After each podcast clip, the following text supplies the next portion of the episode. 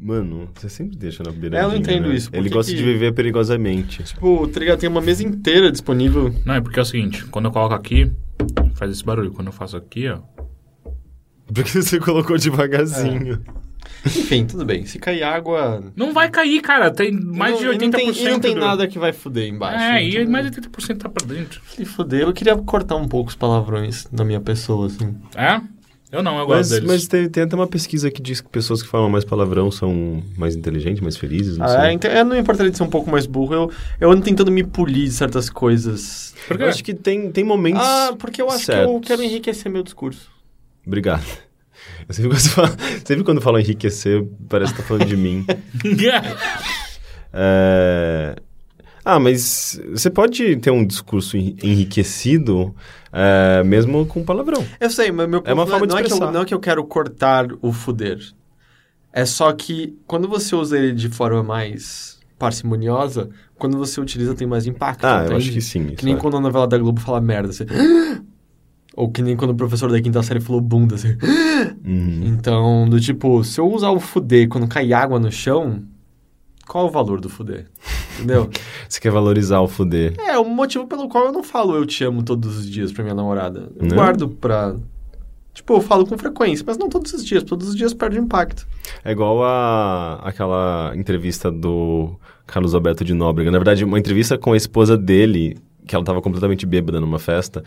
E daí ela. E, é- e é, obviamente, é pra, pra aquele programa do. do Amaury? Júnior. Amaury Júnior. E ele chega perguntando pra ela, não sei o quê. Ela tá muito bêbada, ela começa a falar merda demais. Daí ela fala, é, porque a gente fala, é, é, eu te amo todo dia, e, e, e não sei o quê. E, tipo, e ela, ela fala de uma maneira tão esquisita que, tipo, é como se ela não amasse e, tipo, falasse de brincadeira ou de mentira. E, tipo, ela falasse só pra, pra manter o fato de que ela é casada com o Carlos Alberto de Nóbrega. Enfim, tipo, é muito horrível o discurso Aham. dela. E o Carlos Alberto de Nóbrega fica completamente muito desconcertado atrás e, tipo, tentando tirar ela do microfone. Ligado? Pra desconcertar o cara que já tem que fazer praça nossa toda semana. Que botou a família inteira pra fazer pra ser É nossa. só e botar ainda assim- alguém pra falar a verdade. O filho dele o que que faz? Eu acho que ele é produtor no SBT. Eu acho que ele é diretor hoje em Diretor? dia da, da Praça Nossa. Da Praça Nossa. Não. Ele fazia uns quadros, ele era um cantor sertanejo, não era? É, ele era terrível. Ele parecia, ele parecia ele muito era. o, o Fábio Júnior. Não, pra ser justo, ele era terrível, sim, mas ele tava na média da Praça Nossa. Tudo bem, né? Tá- Ok. tudo é ruível. É que, é que tem uns caras que você olha- você fala, meu Deus, você é ruim até pra Praça Nossa. Você é pior que Zorra Total. Eu lembro muito de moleque, meu pai amando assistir a velha Surda. surda. Ah, quando eu era criança eu até achava engraçado alguma coisa ou outra, É que mas... tá, eu não achava engraçado. Eu assistia quando eu era criança, porque era a coisa mais similar a desenho animado que você tinha no sábado à noite, sei lá. Então tinha, é, porque tinha, mesmo motivo pelo qual eu ligava na escolha do professor Raimundo, mas mesmo criança, eu lembro que eu olhava e falava, nossa, isso é uma merda, isso é uma bosta. Não, não, absoluta." não, não, não. Eu não tinha esse senso crítico quando criança. Eu não sei se eu... Eu não conseguia julgar também, eu acho. Sei lá, quando a gente era criança, a gente... A gente não... Sabe, sei lá, tipo, eu assisti, por exemplo... Eu vou falar disso daqui a pouco. Eu vou falar. Eu Daqui pouco. entendo, é, eu só quero voltar. Eu entendo esse negócio de fuder ou de palavrões, mas em partes. Eu, eu acho que eles se tornaram muito já uma. Já é um discurso padrão já. Tipo, ele não- eles não são necessariamente. Eu, pelo menos, não vejo eles como. Você veja alguém, alguém culto falando vai tomar no cu, eu não fico chocado. Ou, ou, tipo, se ele usar fuder como algo bom, eu não vou ficar tipo, ó, ó, essa pessoa. Mas uma coisa que me incomoda muito é hiperbole. É, o hiperbolismo que, que, que permeia a internet. Isso me incomoda Ah, mas é muito. internet, não tem... Não, mas eu, eu digo, a- até, até mesmo as pessoas, quando você tá conversando com elas, tipo, e aí, você gostou desse filme? Foi incrível, foi o melhor filme da minha vida. Sabe que não foi. Não, é, é, eu exagero. Hoje mesmo eu tava lendo um texto, que é muito comum no jornalismo de games, esse, esse hiperbolismo. É, eu tava eu- lendo um texto no, no Game, no Game Informer, na Game Informer, é, sobre uma entrevista que o Warren Spector deu sobre o, a, a contribuição dele pra... Valve, é, que ele tava fazendo um dos episódios de Half-Life. né? exatamente. É, trabalhando pra Valve em Half- Half-Life. e no texto eles colocavam isso. Eu achei que era até como uma, como uma, uma, uma forma de, sei lá, estilo, brincadeira, mas não era. Eles estavam sendo sinceros. Ele falava. É basicamente tipo. ah, ah, um dos maiores game designers de todos os tempos trabalhando para uma das maiores empresas de todos os tempos e um dos maiores jogos de todos os tempos. Sabe, tipo, numa mesma frase e, tipo, não sou engraçado, sou só, tipo, como forçado e exagerado. Eles têm, eles são importantes, todo, tudo isso é muito importante, Mas só é que... muito mais dizer, Warren Spector criou jogos muito importantes.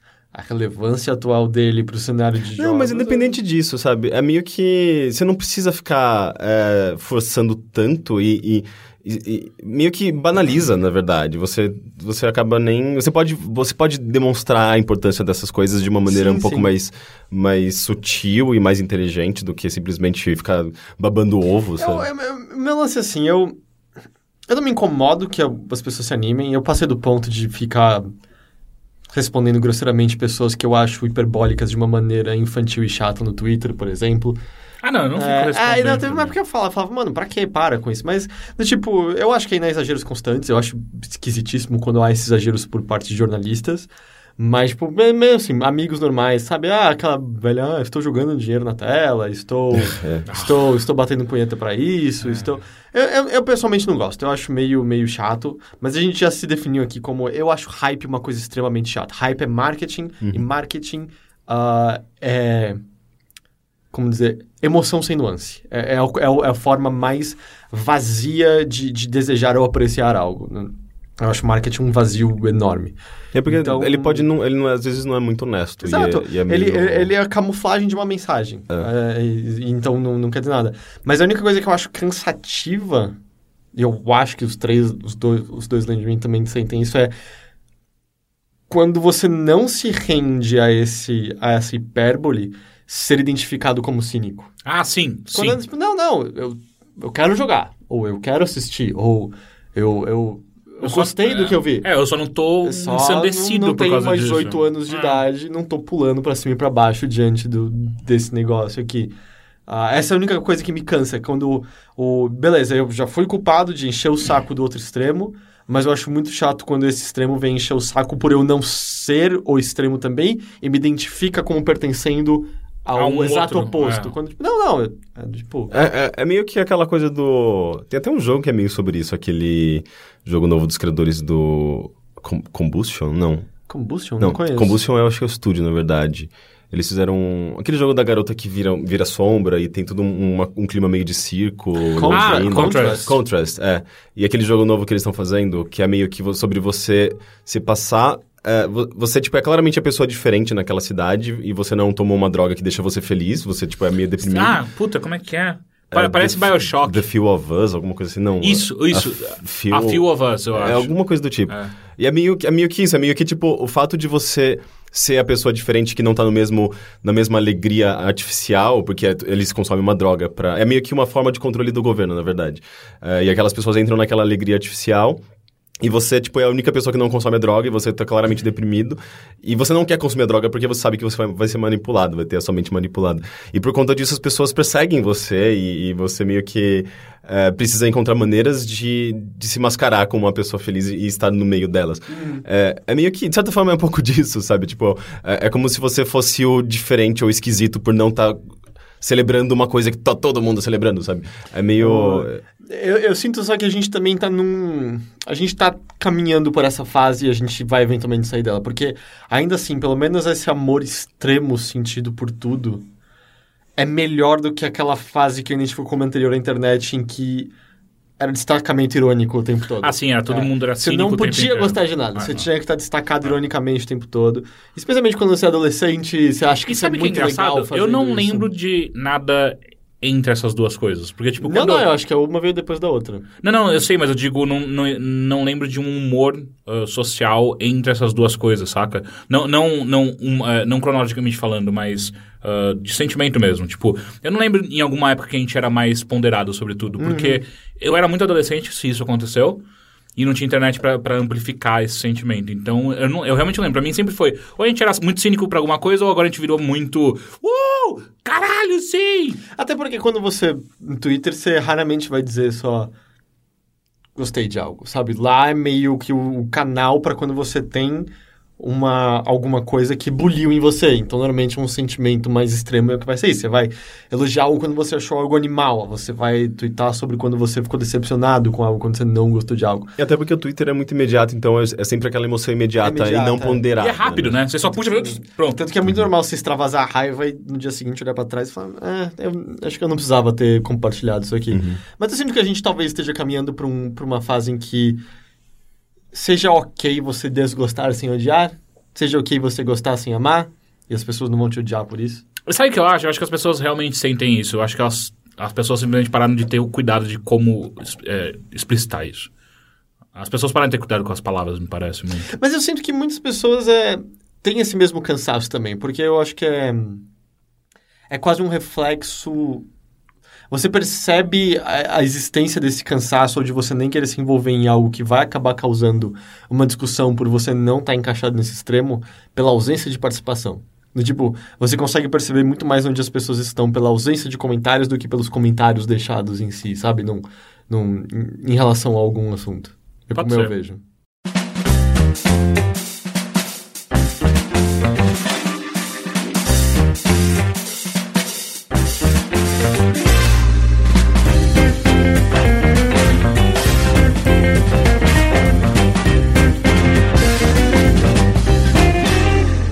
Contra esses dois extremos da emoção e do cinismo e animação humana, chegamos agora à bilheteria, o seu podcast de cultura do Overloader, no qual nós três hoje aqui não somos especialistas. Achei essa introdução a maior merda que eu já ouvi na vida, cara. É, eu, eu acho que foi a, a coisa mais inteligente que eu já falei em algum momento na minha vida. Olha só. Meu nome é Caio Teixeira e eu estou aqui com. O brilhante, incrível Henrique Sampaio. E ao meu lado. É o ok, Heitor de Paula. Não, não, não, não. É o pior Heitor que eu já não, vi então, na isso sou eu, só, que eu pareço cínico Ah, quando eu falo que eu... Puta, eu errei. Foi o pior erro da minha É o vida. Heitor agora. que dá pra gasto. Eu acho né? que foi o pior erro que eu já fiz em qualquer momento. Olá, tudo bem com vocês? Como foi essa semana de feriado? Que foi uma semana é, gostosa, né? Mas é engraçado, na minha cabeça parece que falaram duas semanas nesse período. É? Eu tô exausto. Exausto, exausto. É, mas é que você passou É, ontem fazendo um trabalho muito... Talvez seja isso, mas é, não, não foram três bons dias de semana pra mim. O que eu, o, o que eu me pergunto é se você ontem passou ah, é, legendando o nosso novo, no, no- novo programa que vai ter no, no Overload agora, que é o HRQ versus FMV, ah, você passou editando ele. E se você tá cansado de um dia, eu fico imaginando como é que funciona esses, caras fazem fansubs de tudo. Ah, tá, mas eu não tô tão cansado disso em si. Eu tô cansado das tretas que rolaram depois, que não vale Ah, a sim, pena entrar sim. em detalhes. Mas, mas eu acho que eu tô... Sei lá, eu tô só cansado mesmo. Mas é, você não respondeu a minha pergunta. Ah, eu não... Eu não... Você, você acha que as pessoas fazem isso tranquilamente? Ahn, a galera do acho fansub? que, Cara, eu não sei. Eu acho que tudo vai depender da- do, do, do tempo do programa. Tem, o programa que eu tô usando é incrível e tem programas incríveis que facilitam muito o trabalho. Legendar não foi difícil. É só uma coisa um pouco demorada e monótona, mas hum, pelo menos não há problemas de tradução no geral. E os programas, eles ajudam muito a você acertar o timing, sabe, do negócio. Ele dá uns avisos quando...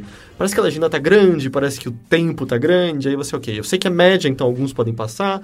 Ah, claro que eu só vou ter certeza mesmo quando as pessoas estiverem assistindo com legendas e eu tiver o feedback de, Heitor, quebra um pouco essas linhas, Heitor, é, tenta fazer um pouco menor ou Uhum. substitui e tal. Mas não sei, cara, eu, não, eu não, não achei que foi um trabalho tão cansativo assim. É um trabalho chato, não muito É, cansativo. o estresse é mais a questão técnica de, de formatos e, e encodar. Ah, e- e toda a merda que eu tive com De vídeo, né? spywares Software. e adwares e... E aí eu tenho uma pergunta pra você, Henrique. Meu Por amor. que caralhos que as pessoas fazem fansubs se elas não ganham nada pra isso? Era o que eu tava conversando com o Heitor sobre, sobre é, hobby e, tipo, Aham. comunidades que são criadas ao redor de, de coisas que as pessoas gostam de fazer por, por interesse próprio, sabe? Não por, por ganhar alguma coisa em troca ou, enfim. Não, mas é, É, é, e- eu discordo de uma parte que é, todo É. mundo tá em busca de alguma coisa. Sim, mesmo nem que seja re- reconhecimento. Exato. Mas, isso, mas, mas não é, moni- não é, sabe, tipo, é Sim. valor. É, Mas, é, é, uma, uma é uma parte- validade, uma validação dentro de uma comunidade é, criada ao redor de, de um gosto em comum. Isso é, eu acho interessante. Porque existe uma parte da comunidade que sempre põe o nome antes, Uhum, não põe, é, tipo, legendado por... XX, Legendários. É, le- legendado por XX Naruto É. x, x, x. Mas isso, mas isso é legal, porque é, você não tá cobrando por aquilo, você tá criando uma coisa voluntária, porque você gosta daquilo e você faz parte daquela comunidade que faz esse tipo de coisa. Mas assim, é, o lance é, é, Existe essa disputa, digamos, de grupos, de, de pessoas que querem. Eu imagino ser- os feudos que devem ter, né? Ah, mas é natural, acho que da, da, da espécie humana, sabe? Tipo, e é uma, boa, é uma, uma coisa boa porque você gera. É, você impulsiona a qualidade, sabe? Então um grupo vai se destacar mais porque eles inventaram uma maneira melhor de, sei lá, traduzir certos termos vai pra uma legenda. E, e. Não sei, tipo, dentro daquela comunidade ele vai ganhar kudos, sabe? Tipo, ele vai, ele vai ser. Kudos. Ele Mas eu acho que também vem simplesmente uma coisa respeitado. de gostar muito de algo e querer que mais pessoas estejam expostas àquilo, né? Tipo, é difícil aprender japonês. E é muito melhor ouvir o áudio original do que o dublado. Tipo, os, os que a gente gosta dublado é mais saudosismo da infância, né? Uhum. Tipo, ninguém em sã consciência vai dizer que Cavaleiros do Zodíaco é melhor dublado do que no original. Mas a gente cresceu ouvindo aquelas vozes, então... Pô, mas tem um que eu acho melhor dublado. Qual? Toy Story. Ah, não acho nem fudendo. É, Ah, eu gosto das Nemo. dublagens. Eu não acho, não, eu não... Não são dublagens ruins. Não chega aos pés do original. Não, eu, eu acho que Nemo dá um pau. Assim, eu, é que gosto, eu odeio a Doris no dublado. Eu Ah, eu legal. acho tão legal, a Ah. dublagem tão boa. É uma questão de localização, né? A localização, às vezes. Quase sempre você vai ter que adaptar coisas e vai, você vai perder o sentido do original, mas quando é muito bem adaptado e quando, quando você transforma o sentido numa coisa que faz sentido pra gente, né? Que é, às vezes abraça a nossa cultura, enfim, você acaba valorizando, a- a- a- eu acho que é o produto original. Eu, né? eu não sei, eu lembro de sentir Eu lembro, ela... no, tem um- um- uma piada muito boa no... Qual que era? Aquele do bichinho azul que tem umas orelhinhas, o Sti- Little Stitch. Ah, tá. É, tem uma hora que passa, tipo, um caminhoneiro no Havaí, é, e ele, ele faz... Ele, ele, tá, ele, ele, tipo, faz uma piadinha com sotaque gaúcho, sabe? Do nada. E, tipo, você fica, ah, por que tem um gaúcho aqui? É, E, então. assim, é, é muito claramente o sotaque gaúcho, porque provavelmente no original passava alguém com um sotaque muito carregado, sim, sim. sabe? Você lembra? Tinha um- uma sitcom que era o primo francês que vinha visitar e morar com ele. Aí eram as peripécias do, do primo francês morando, sei lá, em Nova York. Não. E aí ele... Tanto que é um ator francês que ele fez umas sitcoms durante um tempo. E ele fala, né, com os R's carregados e tal. E aí, em português, virou primo do interior. Ah, nossa! Não! Eles adaptaram Não, assim. que... Ah, não! Aí, é, ô primo, não sei o que lá. não sei o que lá. É, não, a, coisa mais próxima, então, pra mim, é, é, foi mais velho. Eu só descobri que, que o Chaves nunca tinha ido pro, pro Guarujá. Sim, ele Era Acapulco. pro- Era Acapulco. Só que um episódio tá no Guarujá. É. Mas então, o, o- no caso do Chaves, ah, tem trabalho de adaptação. A gente chegou já a comentar isso, mas Uhum, tem lá o sim. da escola inteira, que todas as piadas são adaptadas para a história Sim. do Brasil. e É realmente um trabalho impressionante e não funcionaria de outro jeito. Aham. É, eu É, porque ia eu- perder tudo, toda a graça. Toda Eu assisti piada. uns episódios de- em português de Adventure Time. ah, e de início eu tinha um certo, um certo preconceito, eu, mas. eu não gosto em português, eu acho bem Eu ruim. Então, então, mas eu comecei a reparar de- em algumas palavras que são engraçadas pra gente, justamente pela, pelo fato de você não estar esperando por elas, sabe? Ah, tem, tem, por exemplo, um vídeo que estavam mandando, enfim, tipo, principalmente as, as gays, estavam mandando pro outro, que era a, a princesa Caroço, a, como chama? A- Lamp, Lamp Space Space. Lamp. a Space Lamp Princess, eh, falando no celular com alguma amiga, e ela ficava, tá bom, amiga, tá, amiga, beijo, amiga. Então, Sabe, é muito ficou bizarro. muito bem. Ah, Eu, né? ah, eu acho que a, a voz em português Lamp Space uh, Princess ah, muito ruim, porque eles só botaram um cara dublando. É, é só um cara Enquanto em dublando. inglês é o próprio o- Pendleton Ward fazendo aquele Oh my God. Oh, que é- tem uma coisa oh. meio de patricinha. Exato, né? e é uma voz que claramente tem tons masculinos, mas você não atribui necessariamente a um homem. É, Uhum. uma, é uma voz meio. Ou meio feminina pra um homem, ou meio masculina pra uma garota. Uhum. É meio indefinido. É, isso Em parece português que eles botaram pro- só um cara. É, é É. que é- nesse caso é tão difícil, porque tem alguns atores de voz tão incríveis naquele desenho. Uhum. Não todos, mas tem alguns tão, tão bons que é meio difícil se equiparar. É, não, É, tem o André, que já participou aqui, ele, uma vez ele tava aqui em casa, daí ele falou que, não- eh, que ele assistia muito ó, Adventure Time e tal, só que ele só assistia em português. Eu falei, não, não, você já, você já escutou a dublagem original. Não, não, nunca escutei. Daí eu botei pra ele, ele eu não consigo, eu não consigo assistir. Eu- É, você tem que ser a original. acostuma, né, com, É também original, com tem, tem que ser em português, é. É, É, de- de- tipo, fica marcado, né? Tipo, é aquele personagem com aquela voz. É uma questão de costume mesmo. É que eu assim, uma coisa que não dá pra negar é que o, o, idioma, o idioma no qual a obra foi criada, ela provavelmente vai ser melhor porque, tipo, ela foi pensada com Sim, ele. Às sim. vezes sonoridades e por aí vai. Ah, E mesmo que difícil. você não pegue a. termos específicos das palavras. Sei lá, quando você tá vendo um anime, não tem um dublador aqui que consegue berrar como uns, uns atores de vozes japoneses, sabe? A mina que faz o Goku, né? É, tipo, não tem como. Aqueles berros são incríveis, é uma produção diferente, você não tem como equiparar. Não faz sentido querer ver em português. Que- todo mundo Falou de anime, falou de anime e acabou a conversa. Espalhou a rodinha, espalhou a rodinha. É... Nossa, eu ia comentar alguma coisa que... Ah, lembrei, puta. É, é que foi lá o começo, quando eu fiz a pergunta pra, pra você de fansub, por que, que as pessoas fazem isso. É que eu tenho a mesma dúvida, a mesma questão com pessoas que ajudam em, co- em, em crowdsourcing, saca? Eu acho bizarro isso. Tipo, pessoas que param, param para deixar um review de um produto na Amazon. Ou pessoas que param pra ah, ajudar a fazer... A melhorar, sei lá, o Waze, saca? Mas, mas eu, você, eu não faço isso. Eu- Você, eu- você com certeza faz isso em alguma coisa. Você, você dedica tempo pra brigar com pessoas na internet, Teixeira. Isso é a mesma coisa. É, você Não, você não tá é a mesma querendo. coisa. É, é praticamente a mesma coisa. Você tá sendo voluntário a, a, a, a dar um feedback sobre alguma coisa, a comentar alguma coisa. Isso já, isso já é a mesma. Sabe, é o mesmo tipo de, de atitude que move essas pessoas em comunidades, não- em eu- eu- grupos, eu, eu em não sei, eu- conversas. meu único exemplo, acho que é equiparável com isso é... Porque, tipo, as coisas que eu, que eu financei via Kickstarter, eu encarava mais como fazer a pré-compra de um produto que Sim, pode sim, não do que vir a ajudar de existir, é, fato. do que, que pode não vir a existir de verdade, como aconteceu com algumas coisas. Mas acho que a única coisa que eu cheguei a fazer assim de bom grado foi que eu escrevi algumas páginas da wiki da Giant Bomb. E era só prazeroso, assim, porque eu olhava, ok, ninguém escreveu sobre esse personagem, sobre esse jogo, e eu gosto, então deixa eu escrever isso aqui porque vai ser legal. E foi só isso, assim. Não... É, então, eu, eu não consigo parar pra pensar pra... Vou, vou produzir isso aqui pro bem da comunidade. Tanto que eu acho que a coisa mais próxima que eu cheguei a fazer isso foi... Depois que alguém me ajudava no... Ia passar um, um boss no Bloodborne. Eu falava, não, pera, eu vou ajudar alguém a passar também agora. Aí eu parava e ficava lá esperando alguém aparecer. Você não dava nem os positivos nas mensagens? Ah, não, isso eu, isso eu fazia. Inclusive, deixar, eu deixei algumas mensagens, mas depois enchi o saco. Ah, mas eu, eu, eu falo, tem que dar de volta pra comunidade, né? Os caras me, me deram isso aqui, eu vou dar de volta.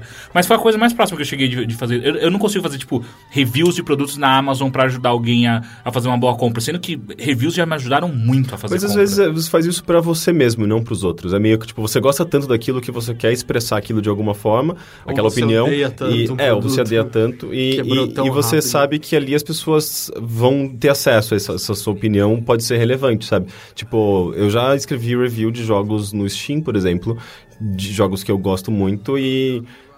É, é agradável, eu gosto de fazer isso, sabe? Não é, eu não tô querendo nada em troca, eu simplesmente quero expressar minha opinião, porque eu acho que aquele jogo merece aquele, aquele destaque ou aquela, enfim, aquela crítica. É que eu acho que pra mim isso só, evidencia uma coisa que eu acho muito do caralho, que é a economia emocional, né?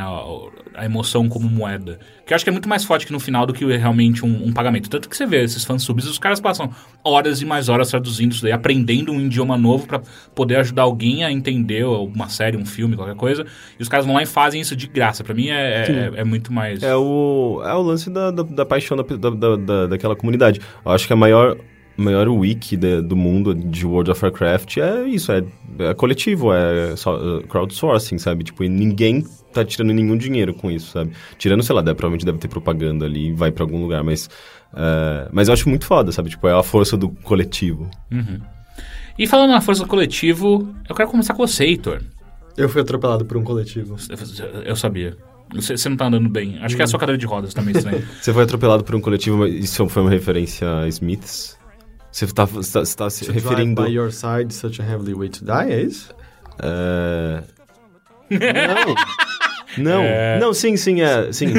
É, when a, a double-decker bus, crashes, into, us. to die by your... Sim, é porque você puxou a parte que ele não falava do ônibus, que no caso seria um coletivo. Não, não era uma referência dos Smiths. Porra, que referência ruim seria se tivesse tido, que tão... tão tênue, né? Não- Você foi atropelado por um coletivo. É porque as pessoas aqui em São Paulo elas não chamam muito de coletivo, Não? né? Não. Não, Não? de onde você Por que que tirou? eu sei disso? Você- mas você não, estava não, se referindo é- a um é- ônibus, A palavra certo? existe, mas as pessoas não chamam de Não, coletivo. É. tem É certeza. busão. Bom, outro dia eu falei pro meu irmão, tipo, ah, ele, ele tava com uma fotografia em papel mesmo. Eu falei, ah, que legal, eh, vocês bateram um retrato quando vocês estavam no parque. É, não, você não Ele, bateu a Você foto. fez o quê? Bateu um retrato? Ele, que foi, vô? Ah, mas eu não sei porque na minha cabeça a diferenciação tá em ter a foto no papel. É, ah, bateu um retrato. Não, não, tirou uma foto. Não, tirou a foto do celular.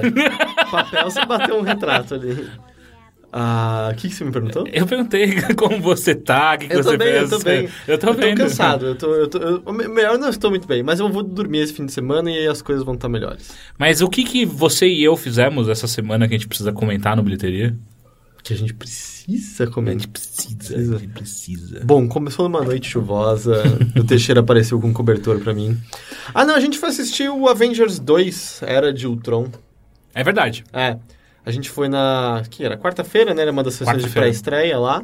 Foi a sessão com mais celebridades que eu já vi na minha vida. Ah, é? Eu não vi nenhuma. Emerson Fittipaldi tava lá? Eu ainda acho que você viajou e ele não tava. Não, eu tenho certeza absoluta que era Emerson Fittipaldi. Eu não sei se... Aquele nariz em- eh, não tem como você se enganar. Eu, eu não sei se eu colocaria Emerson Fittipaldi Pera, nessa é- celebridade. Pera, eu, eu esqueci. É foi o Emerson ou foi o Nelson Piquet? É, pelo que você me falou... Acho que é o Emerson Pelo Fittipaldi. que você me falou, era. Emerson Fittipaldi. Na- Deixa, deixa eu procurar de novo. na- na- no dia eu procurei e falei, acho que é ah, Emerson Fittipaldi. é. Porque então eu falei, ah, é, é quem o... Pera, o Nelson Piquet morreu?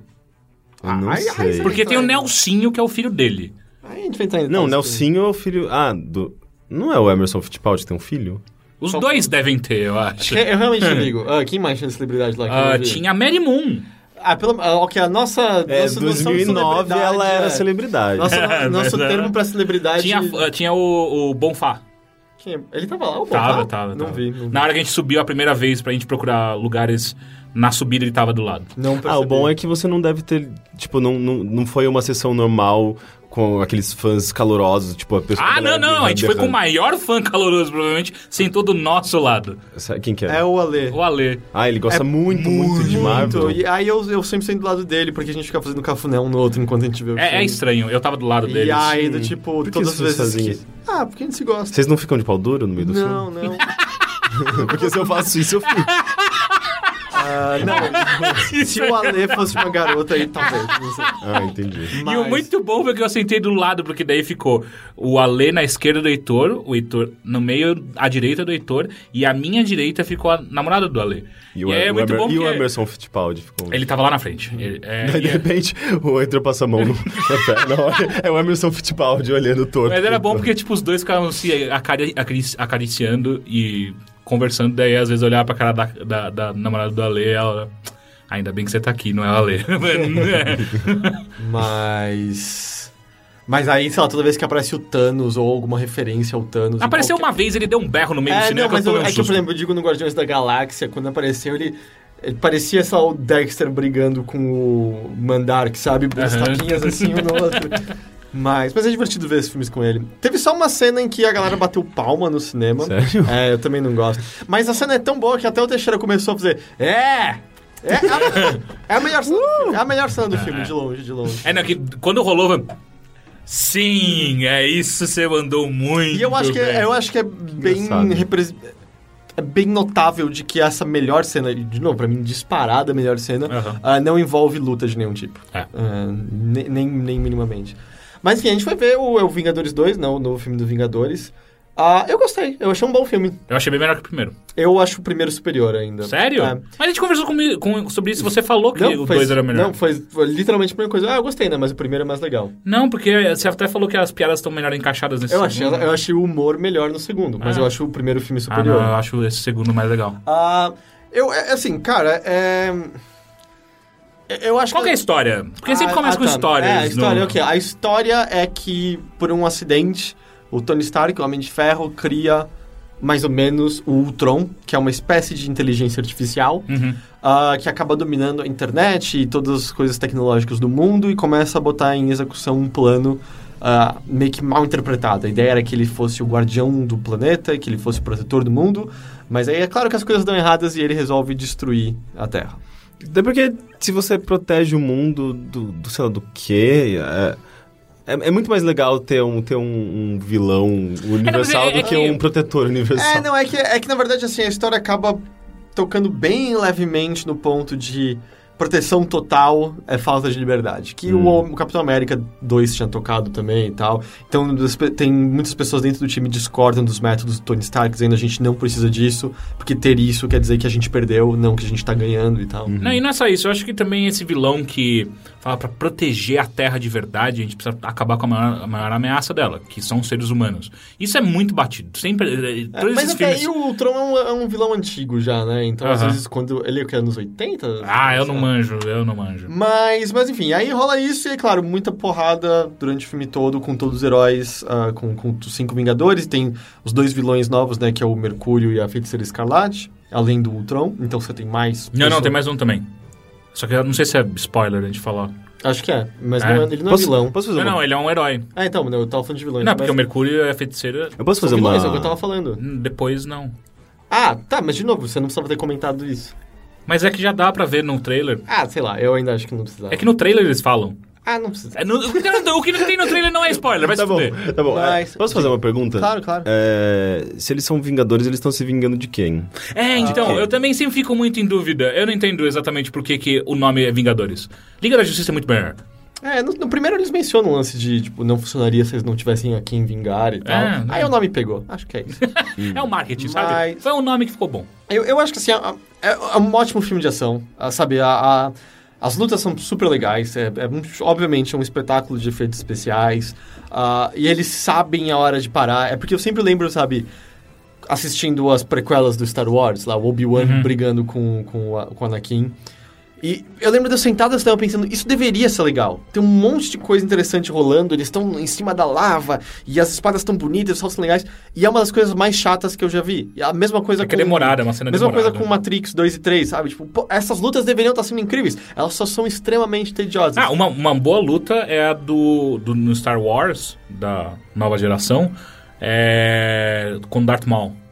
Aquela luta é boa. Eu não gosto. Ô, louco, é mó da hora. Tipo, eles têm que parar, sentar, esperar o raio passar. É. Tipo, eu Ah, acho mó mas legal. Eu não lembro de ter muito impacto, não sei. É, é que você já sabia o que ia acontecer, né? É, acho que sim. É, eu não. Como assim eu já sabia o que ia acontecer? O que acontece no final dessa luta? Do Darth Maul? É. Ah, a primeira vez que eu vi eu não sabia. É, então, eu achei da hora. Uou, da hora. Sei. Mas enfim, é, e ainda assim, as lutas, as lutas não são chatas. Tem várias lutas, tem várias, Acho que várias ele tem lutas. mais luta e destruição do que o primeiro. É, eu acho que sim. Destruição, eu acho que com certeza. Porque É. na metade do filme, eu acho que eles já destroem uma cidade mais do que a cena final do, do primeiro. É. E aí a cena final é, é ridícula do- de um jeito positivo, assim, a, a destruição causada. Eu sá acho que. Isso não deveria ser muito surpresa, mas. Ele joga extremamente no seguro. Do tipo, a estrutura dele é idêntica do primeiro filme. A, a- a problemática principal ainda é a, a briga dos Vingadores dentro dos Vingadores. É ainda. Estamos separados, nos ferramos, mas a nossa união vai nos salvar e vamos triunfar. É a mesma estrutura do tipo. Não há nenhum grande desenvolvimento novo de personagens. Tem alguma coisinha com o Hulk, alguma coisinha com. Como é o nome dele? É Gavião Arqueiro? Gavião Arqueiro. alguma coisinha com o Gavião Arqueiro. De resto, todo mundo é exatamente como, como eles começam, eles terminam, sabe? É igual. Parece um episódio de um desenho animado muito bem produzido, sabe? E é isso que foi um pouco decepcionante, porque parece que nada mudou naquele universo. Alguém, vai poder argumentar, ah, mas no final tem algumas coisinhas aqui, até tem, mas eu não achei muito impactante porque não é como se esse fosse o capítulo negro do meio da trilogia. Ele é mais uma história completa que se encerra todo, sabe, inteirinho, todo positivamente em si e acaba ali. É porque Hum. eu li até um artigo, acho que foi no New York Times, falando que o Joss Whedon, ele, que é o diretor do filme, ele, tá, ele possivelmente passou por esse problema do, do mid-season ah, ah, final, que, que, é, que é o problema principal, que é o que ele tá falando. Não, você não tem nenhum impacto necessário ah, durante o filme inteiro pra você falar, nossa, fudeu, a gente precisa realmente do terceiro filme agora, sabe? É, não, ele, ele É. acaba, tipo, sei lá, Ok, só é, se, não se o, se o primeiro tivesse acabado e a gente nunca mais tivesse feito Vingadores, ok. Também, não- também. Assim, é legal que que é exista, normal, mas que não mas, faz mas falta. é mais normal que o primeiro seja isso, porque é a, é a precaução. Tipo, vai que é um fracasso pleno, você quer ter uma história fechada. Agora no Tipo, segundo, quem sabe, vai ter um terceiro e- já. É, já tem. É, é o. Eu nem sei, é, vai ser contra o Thanos? Vai ser a. Guerra Civil? Eu não sei agora. Não, a Guerra Civil é do Capitão América. Ah, é só Capitão América? É. Ah, tá. É, eu não sei se aparecem os outros, mas eu sei que é Capitão o Homem América. de Ferro tenha que aparecer, não é? Eu sei que é Essa- Capitão América, dois pontos. Guerra, Entendi, ah, entendi. Então imagino que o terceiro vai ser contra o Thanos, não sei. É. Mas sei lá, é, é, é só isso que é um pouco decepcionante, em que eu achei um pouco desprovido de impacto. Eu achei que é um, foi um ótimo passatempo, mas eu lembro que quando eu saí do primeiro Vinga- do Vingadores, eu tava, caralho, talvez seja um dos melhores filmes de ação que eu já vi na vida. Ou melhor, não, é um dos melhores filmes de ação que eu já vi na minha vida. Eu não acho. Ah, eu acho que, assim, ação pura, divertida e tal, eu- é, tipo, pra mim, parece que raramente a- teria como você ir pra muito além disso, sabe? De- Hiperbólico, hiperbólico. É, não, mas eu, eu, eu, eu, eu, sei lá, eu, eu ponderei bastante sobre isso, de pensar bons filmes de ação. Eu acho que eu coloco Vingadores na lista tranquilamente, assim. É, é tudo muito bem equilibrado, as cenas de ação são boas, as cenas fora da ação são também boas. Tipo, saí, ok, foi muito legal, ótimo filme de super-herói. Ah, eu lembro também que eu saí do Guardiões da Galáxia meio, ok, eu gostei muito, esses novos personagens são muito interessantes, eu quero ver mais sobre eles. Esse universo me parece colorido de uma maneira diferente que dos outros filmes de super-heróis, gostaria de ver E mais eu acho que dele. ele pode ser expandido com mais facilidade ainda. Com mais facilidade, né? Uhum. Parece que talvez até. Sei lá, talvez seja ignorância nossa porque eu conheço, não conheci os heróis Ah, eu também do não. filme. Mas me parece que é mais fácil brincar com Ah, eles. tipo, você tem um universo inteiro pra você brincar, né? Enquanto aqui está na Terra. E aí o Vingadores 2 é meio. Ah, foi legal. Mas eu meio que saí do cinema e fui dormir e não pensei mais no filme, sabe? Então, eu não acho que isso seja necessariamente algo negativo. É, eu acho que ele é um passatempo extremamente ótimo. Compre um baldão de pipoca, compra Sem dúvida. seu refrigerante favorito. Eu não gosto de Ah, o pipoca. cinema de entretenimento em geral não faz você ficar pensando durante os dias, vai. É tipo, é meio que aquela. É, o- é o imediatismo da Ah, coisa. discordo. é muito Matrix divertido. fez ficar, É, tipo, e- muito... E eu ainda sinto que o primeiro Ah, Vingadores. O primeiro é um pouco mais. Eu sinto ainda que o primeiro Vingadores e Guardiões da Galáxia foi como se alguém tivesse realizado na película as minhas brincadeiras de infância com bonequinho, sabe? Como se tudo que eu visualizasse quando tava fazendo ali tivesse sido transmitido para uma forma de filme pela primeira vez e por isso havia um ânimo e um ânimo meio que quase infantil mesmo, de meu Deus, eu- que coisa incrível de que eu esteja Ah, a vendo gente até comentou, né? esses Imagina, heróis imagina dessa maneira. crianças assistindo hoje em dia Esse esses filme filmes, deve né? ser hiper impactante. Só que ao mesmo tempo eu também, depois eu fiquei pensando, mas... Elas estão é, acostumadas. É, eu acho que, tipo, a gente assistindo os filmes antigos, nossos pais deviam... Nossa, imagina a gente quando Ah. criança assistiu o Ah, mas é, Superman. porque criança eu acho que tem uma. É- Ela, ela é livre de certos grilhões nossos e ela não tem tantas barreiras impostas, sabe? Porque ela acaba absorvendo na- no crescimento, escola. É, não sei, tudo eu tô mais, então acostumado ela- a ver tudo aquilo rolando, Sim, sabe? mas ela tem uma liberdade muito maior de imaginação, ela consegue se empolgar com muito mais facilidade com qualquer coisa que foge um pouco da realidade, sabe? Uhum. Então é. é, Eu acho isso. Eu acho isso, na verdade, eu, eu, eu sinto inveja um pouco de, de crianças Ah, não, que terem, o- terem essa capacidade, sabe? A facilidade que eles têm de se impressionar Desprender, é, né? E incrível. é Não, não, não julgar tanto. Mas.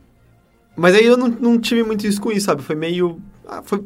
Acabou, vamos comer, vamos comer. Ah. Ah, eu acho que tem algumas coisas que eles acertam com certeza muito melhor. Eu, eu acho o humor. Muito, eu, eu não gostava do humor no primeiro, eu achava meio pastelão e sem graça. O timing do, desse segundo tá Tem, tem que piadas pariu. muito boas, muito boas. Eu acho que eles estão. Eu acho que eles aprenderam, sabe com quem? Guardiões da Galáxia. Talvez, né? É. Ah, ou com o Homem de Ferro em si. É que o Homem de. Ferro, o primeiro, É que é o Robert já- Downey Jr., né? É. Que é quem carrega muito disso, né? É ele, né? O personagem é ele. É. É, eu não sei se você sentiu isso, eu também senti que o filme tá mais confortável em não ter que se explicar tanto pra audiência que nunca teve contato com os quadrinhos. É que Acho não- que por, por já existir tantos filmes antes, ah, ele, ele parece muito mais confortável em brincar com coisas específicas do universo. Tem uma cena Fazer umas excelente. piadas meio internas, saca? Tem uma cena. É, do tipo, tem toda uma discussão. Eu, não- eu imagino que isso até tenha aparecido nos quadrinhos em algum momento.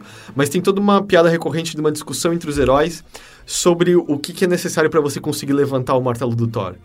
Que são claramente discussões que, se você entrasse numa loja em quadrinhos, você poderia ouvir os fãs dos Aham. quadrinhos tendo, sabe? Quem É, consegue levantar? Quem consegue levantar? Qual é o truque pra levantar? É. Se você põe o martelo no elevador e o elevador levanta, quer dizer que o martelo é capaz, então, de... Sabe, coisinhas assim que eu acho que é, é muito mais confortável em... É quase mais respeitoso com, com o público. Sim, assim. sem dúvida. É. você, não, você, não tá, você não tá subestimando, né? Tipo, não vou precisar explicar essa piada inteira pra vocês. O porquê, caralhos, que ele pode leva- levantar. É, tem coisas assim engraçadas de ele. Presume que você viu Capitão América 2 pra algumas coisinhas do Uhum. filme relacionadas a Shield e tal. Mas ao mesmo tempo eu falei, eu acho que sabe, o roteiro é, é praticamente idêntico na sua na sua estrutura. E tudo bem que é uma estrutura clássica, é consagrada e funciona, mas meio que até a, a cadência dos eventos é idêntica. O Deus Ex Machina é, é o mesmo, assim, né? Tipo, é, a aparição de personagens que resolvem tudo estão sendo sempre as mesmas. E aí foi meio. Ah, vamos, sabe, tentar mudar um pouquinho que seja, sabe? Ah, eu achei interessante que o Gavião Arqueiro realmente teve mais espaço, já que ele era o mais bundão Então, é que daí a gente entra numa parte que eu não sei se eu gostei muito desse filme. Porque assim, o primeiro, ele claramente é o Homem de Ferro e seus amigos. E aí nesse eles tentaram dar mais espaço pra outros personagens, mostrando mais facetas dos personagens. O que, pra mim, sou, é, ficou parecendo muito, ficou um roteiro meio perdido. Mas, tipo, agora a gente precisa mostrar o Hulk. Agora a gente precisa dar um foco no Gavião Arqueiro. Agora a gente precisa dar um foco no X. E aí eles vão pulando de foco em foco. E aí, às vezes, tanto teve uma hora que, que o Heitor virou pra mim, cadê o Hulk? Que uma hora ele som- sumiu. São- é uma cena de ação muito que que são tempo. tipo, uns 10 minutos É. o que, que aconteceu. A cena de ação final tem isso, né? Você É. esquece que os heróis existem, às vezes. Porque, Porque- fica tanto tempo sem eles É. aparecerem que você É esquece. muita gente e todos têm, em teoria, a mesma importância, então eles têm que ter uma. aparecer com a mesma, com a mesma frequência. Só que não dá. É, é- é- é- eu É, acho que é impossível, sabe? Num, num tempo limitado, você mostrar com- da mesma maneira todos os personagens em sua importância. Sim. E quando você tenta fazer isso com muita força, me parece que você quebra meio que o roteiro. Você É. tem que deixar ele meio. Porque você tá- tem, tem essa preocupação em, em desenvolver cada personagem, É, é. só que ao mesmo tempo, paralelamente, você tem que desenvolver uma história que não necessariamente está ligado ao background de cada personagem. Exato, então exato. você tem. Numa série isso é muito mais fácil de se res- resolver. Agora num filme é mais complicado. É interessante que eu sinto que os- justamente os que tinham menos espaço de desenvolvimento emocional antes são os que mais têm. Sim. Viva Negra, Hulk, o Gavião. Ah, porque ao mesmo tempo eu não sei realmente qual o espaço para desenvolvimento emocional do Homem de Ferro, sabe? É, né, mas é que daí tem também, é, o Homem de Ferro tem a própria série, a Capitão própria América filme, tem a é. série, Thor tem a mesma tem a tava- série. esses não. Quer dizer, o Hulk, teoricamente. É, esse aqui é outro Hulk, é. né? Se bem que eu gosto muito do Edward Norton como Hulk, mas... Eu não vi esse filme. É, eu gosto bastante. Eu tava Ah, lendo que o- os atores que fazem. Não é o Thor. Quem que era? É o Capitão América, eh, que é o, o bonitão Chris Evans. o Chris Evans, Evans. e um outro cara. Gavião Arqueiro. Ah, do lance do Slut. Da, É, da- é, da- que eles haviam feito uns comentários É, foi bem feliz. E aí, maliciosos. o Chris Evans, ele publicou outro dia uma nota pedindo desculpa, falando que a gente foi bem infantil e blá, blá, blá, blá. E aí o Gavião Arqueiro lá, ele deu a pior resposta É, do mundo. dele não foi. Que ele, bota, ele meio que bota a culpa na audiência e não nele, sabe? Tipo, não é que vocês gostam de um personagem fictício e a gente fez uma piada com ele e foi mal. É, mas eles basicamente f- chamaram a, a, a Black Widow, né, a Viúva Negra de puta, pelo fato dela, ela, ela tem interesses amorosos, mais de um interesse É, amoroso. e aí. nem chega a ser isso, Não né? é. O lance é que no começo parecia que ela era meio par do Gavião Arqueiro, mas Aham. isso acaba sendo. Eles são definidos como muito bons amigos nesse filme. No Capitão América 2, eles trocam uns beijos e tem uma tensão, mas nada vai pra frente. E nesse, caso, nesse daí ela é par amoroso de outro personagem. Uhum, e aí é meio. Por isso Ah, eu colo- passou- considero é, ela É, puta, né? Rodada, contar- Se rodada. fosse, se fosse homem, seria um mulherengo. Sem contar que os beijos que rolam no Capitão América 2 é tática dela pra poder passar despercebida. É uma Uhum. cena que ele fala: Ah, pesquisas mostram que as pessoas, quando estão vendo a intimidade de outros, Elas viram se sentem desconfortáveis e viram. Então tá vindo um agente vai pegar eles e se beijam e o cara não percebe que são eles. É, é interessante, sabe? É interessante. ela usando das artimanhas dela como agente secreta, como espiã, sei lá. pra- Uhum. Mas. Mas, lá, mas ao mesmo tempo, alguns personagens são completamente apagados. Assim, o Thor não tem relevância nenhuma na história, eu acho. Ah, e uma hora ele tira a camisa, porque tem que ter um eye candy. Uhum. Ah, ele tira a camisa uma hora e é, É, e, no- isso. e é, e é ele, o Ike o Ike Candy. É, não, e o cara, o cara é foda, o cara é muito ele é- bonito. ele é muito foda. É. Ah, não, faz total sentido, tipo, ele ser o Eye Candy. sabe? Se bem que o Chris Evans também tá mó bombado, né? É, o Chris Evans. Se bem que todos eles ali, cara, tipo, É, o próprio Iron Man, eu o acho, eu acho ele muito gatão. Ah, é, é que ele já é, já é mais um, uma milf, né, quase. É, um tiozão, mas pff, quem tem, tem, tem, O Mark Ruffalo tem essa apare- preferência ele- Mark também. Ruffalo- Pô, o Mark Ruffalo, sim. É, ele, todos aparece, eles. ele aparece sem camisa e fala, uau, você você treinou pra isso aqui. Sim, não, ele é incrível. É, Mas assim, é, de novo... Cara, é, Quais são as atrizes mesmo? É É a... a Não, só tem Scarlett. Scarlett Johansson. Johansson. Não, tem a tia Robin do How I Met Your Ah, mas ela aparece, É, sei lá, em duas cenas. Ah, não, tem a irmã Olsen que faz... Ah, é? Puta Sério? Que... Nossa, ela, fa- é muito Não, não é gata, uma das gêmeas. É a Ah. irmã mais nova das gêmeas Olsen. Que ela fez, ficou nossa, muito mais bonita que a ela, gêmea. sabe? ela fez Godzilla e fez o remake de Old Boy. Ela é a feiticeira escarlate. Hum. E o, Eu e não o consigo cara... imaginar a cara dela, não, eu acho que nunca vi. É, parece muito uma Olsen. Sei. É que na hora quando eu tava assistindo, tanto que depois do filme, filme que eu fui perguntar pro, pro Heitor e pro Ale, e aí eles, é, a Olsen, eu falei, caralho, sim! Aí fez assim, de, puta, sim! Porque você olha pra eu conheço de algum Apesar lugar. que a primeira reação do, do Teixeira foi... Pera, tinha uma terceira gêmea? não, calma, Teixeira. Gêmeos podem ter irmãos que não são É mentira, do- eu continuo duvidando, eu acho que se você é gêmeo, você só pode ter Ah, seu e eu, vou- eu vou dizer só uma coisa que eu achei um tiquinho cansativa. Hum. Ah, todos os personagens são um destacamento irônico. Meio que a troca de conversa entre eles, assim. Só que dessa vez, até o vilão é. E eu Sim, entendo porque sim. ele é meio baseado no Homem de Ferro. Uhum. Mas assim, as piadinhas de. Nu- nunca. nu- Ou, ou não acredito que isso está acontecendo comigo, sabe? Tipo, você tá com um míssil na sua cara e fazer o comentário engraçadinho. Até o vilão faz isso dessa vez. E aí é meio. Ah, ok. Se bem podia- que, que o. Ah, não, o Mercúrio ele faz isso, é verdade. Você podia Eu ia ser- falar que o Mercúrio é, é, o feiticeiro não É, faz, mas eles fazem. aquela cena. é. dele- Você não viu isso vindo? É. É, do tipo, é meio. Ah, vocês podiam ter segurado a mão um pouquinho. Um pouquinho, um pouquinho só. Mas é um É que eu, eu, eu gostei muito do Ultron, que é o, o vilão. Você gostou? Eu, eu, Eu achei ele bem legal. Bem Mas ele- melhor que ele- o, o que anterior. Mas ele Ah, é uma pessoa? Ele, ele- não, ele é uma inteligência, mas ele cria corpos humanoides e tem meio que um corpo principal. Pra É ser que ele- algo identificável, sabe? Como.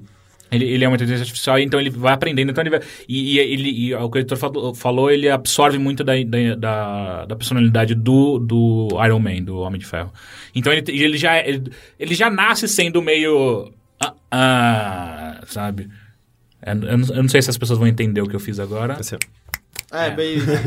Mas assim, é um filme legal. É um filme super divertido. Eu só acho. É porque foi. menos do, que, do que a série já foi, sabe? Eu, é, eu quase olho. Pensando, sabe, eu tinha saído do Capitão América, o Guardiões da Galáxia. e meu- Yeah, eu consigo fazer isso com É, não, frequência. Cap- é, Guardiões da, da Galáxia eu assisti de novo. E aí, eu até quero ainda até comprar o Blu-ray, eventualmente. Eu saí do, do Vingadores 2 meio.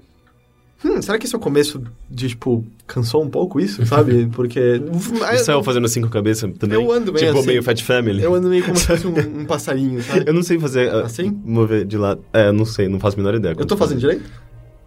Tá, tá, tá. Eu não, faço- É. eu não tento porque eu não consigo. É, Mas sabe onde, onde eu acho que a gente vai ver que essa forma tá cansando?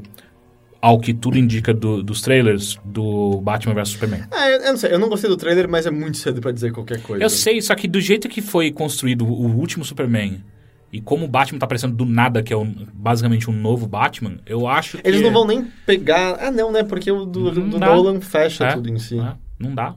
É, é, sei lá, eu acho que é possível que ali você role meio que uma quebra. Inclusive, hoje eu vi um vídeo muito da hora que as pessoas. que, um, que um, um- alguém fez, pegou tipo o, fi- o último filme do Superman e falou assim: e se tivesse cores nesse filme? Como que ele seria? E é muito mais legal, aparentemente. Tipo, eu, eu gosto O do tratamento. filme do- É, o último filme Ele, do ele, Superman. eu não lembro, ele é meio sépia todo. É, ele é assim. tipo Batman, eles foram pro É, mesmo lado. eu eu achei aquele filme muito ruim. Ah, não, eu até curto aquele filme, mas o, o tom nunca me incomodou. Só que quando os caras colocaram cor, eu falei, caralho, é muito melhor, porque é um filme de Superman mesmo, sabe? Tipo, o Superman sempre foi algo bright, sabe? O último é o que o Zed é Sim, o vilão sim, sim, sim, sim, É, sim, Ah, tanto que é o mesmo ator que vai fazer no Batman Ah, é? Superman. É, é o Achei mesmo que... cara. Ah, não, o Superman que todo mundo odiou mais ainda foi o que veio antes do... Sim, é o, é o que o... Kevin Spacey é o Lex Luthor, Isso, né? isso, isso. O Brian Spacey. Singer, né? O... Brian Singer. Aquele, aquele é É, Sim, aquele, aquele lá, especialmente... Cherry, né? É. Nossa, teve, teve... Eu não... Eu não lembro qual que eu assisti no cinema, que eu lembro que eu passei mal. Mas deve ser esse, Era cara. tão porque... ruim que eu...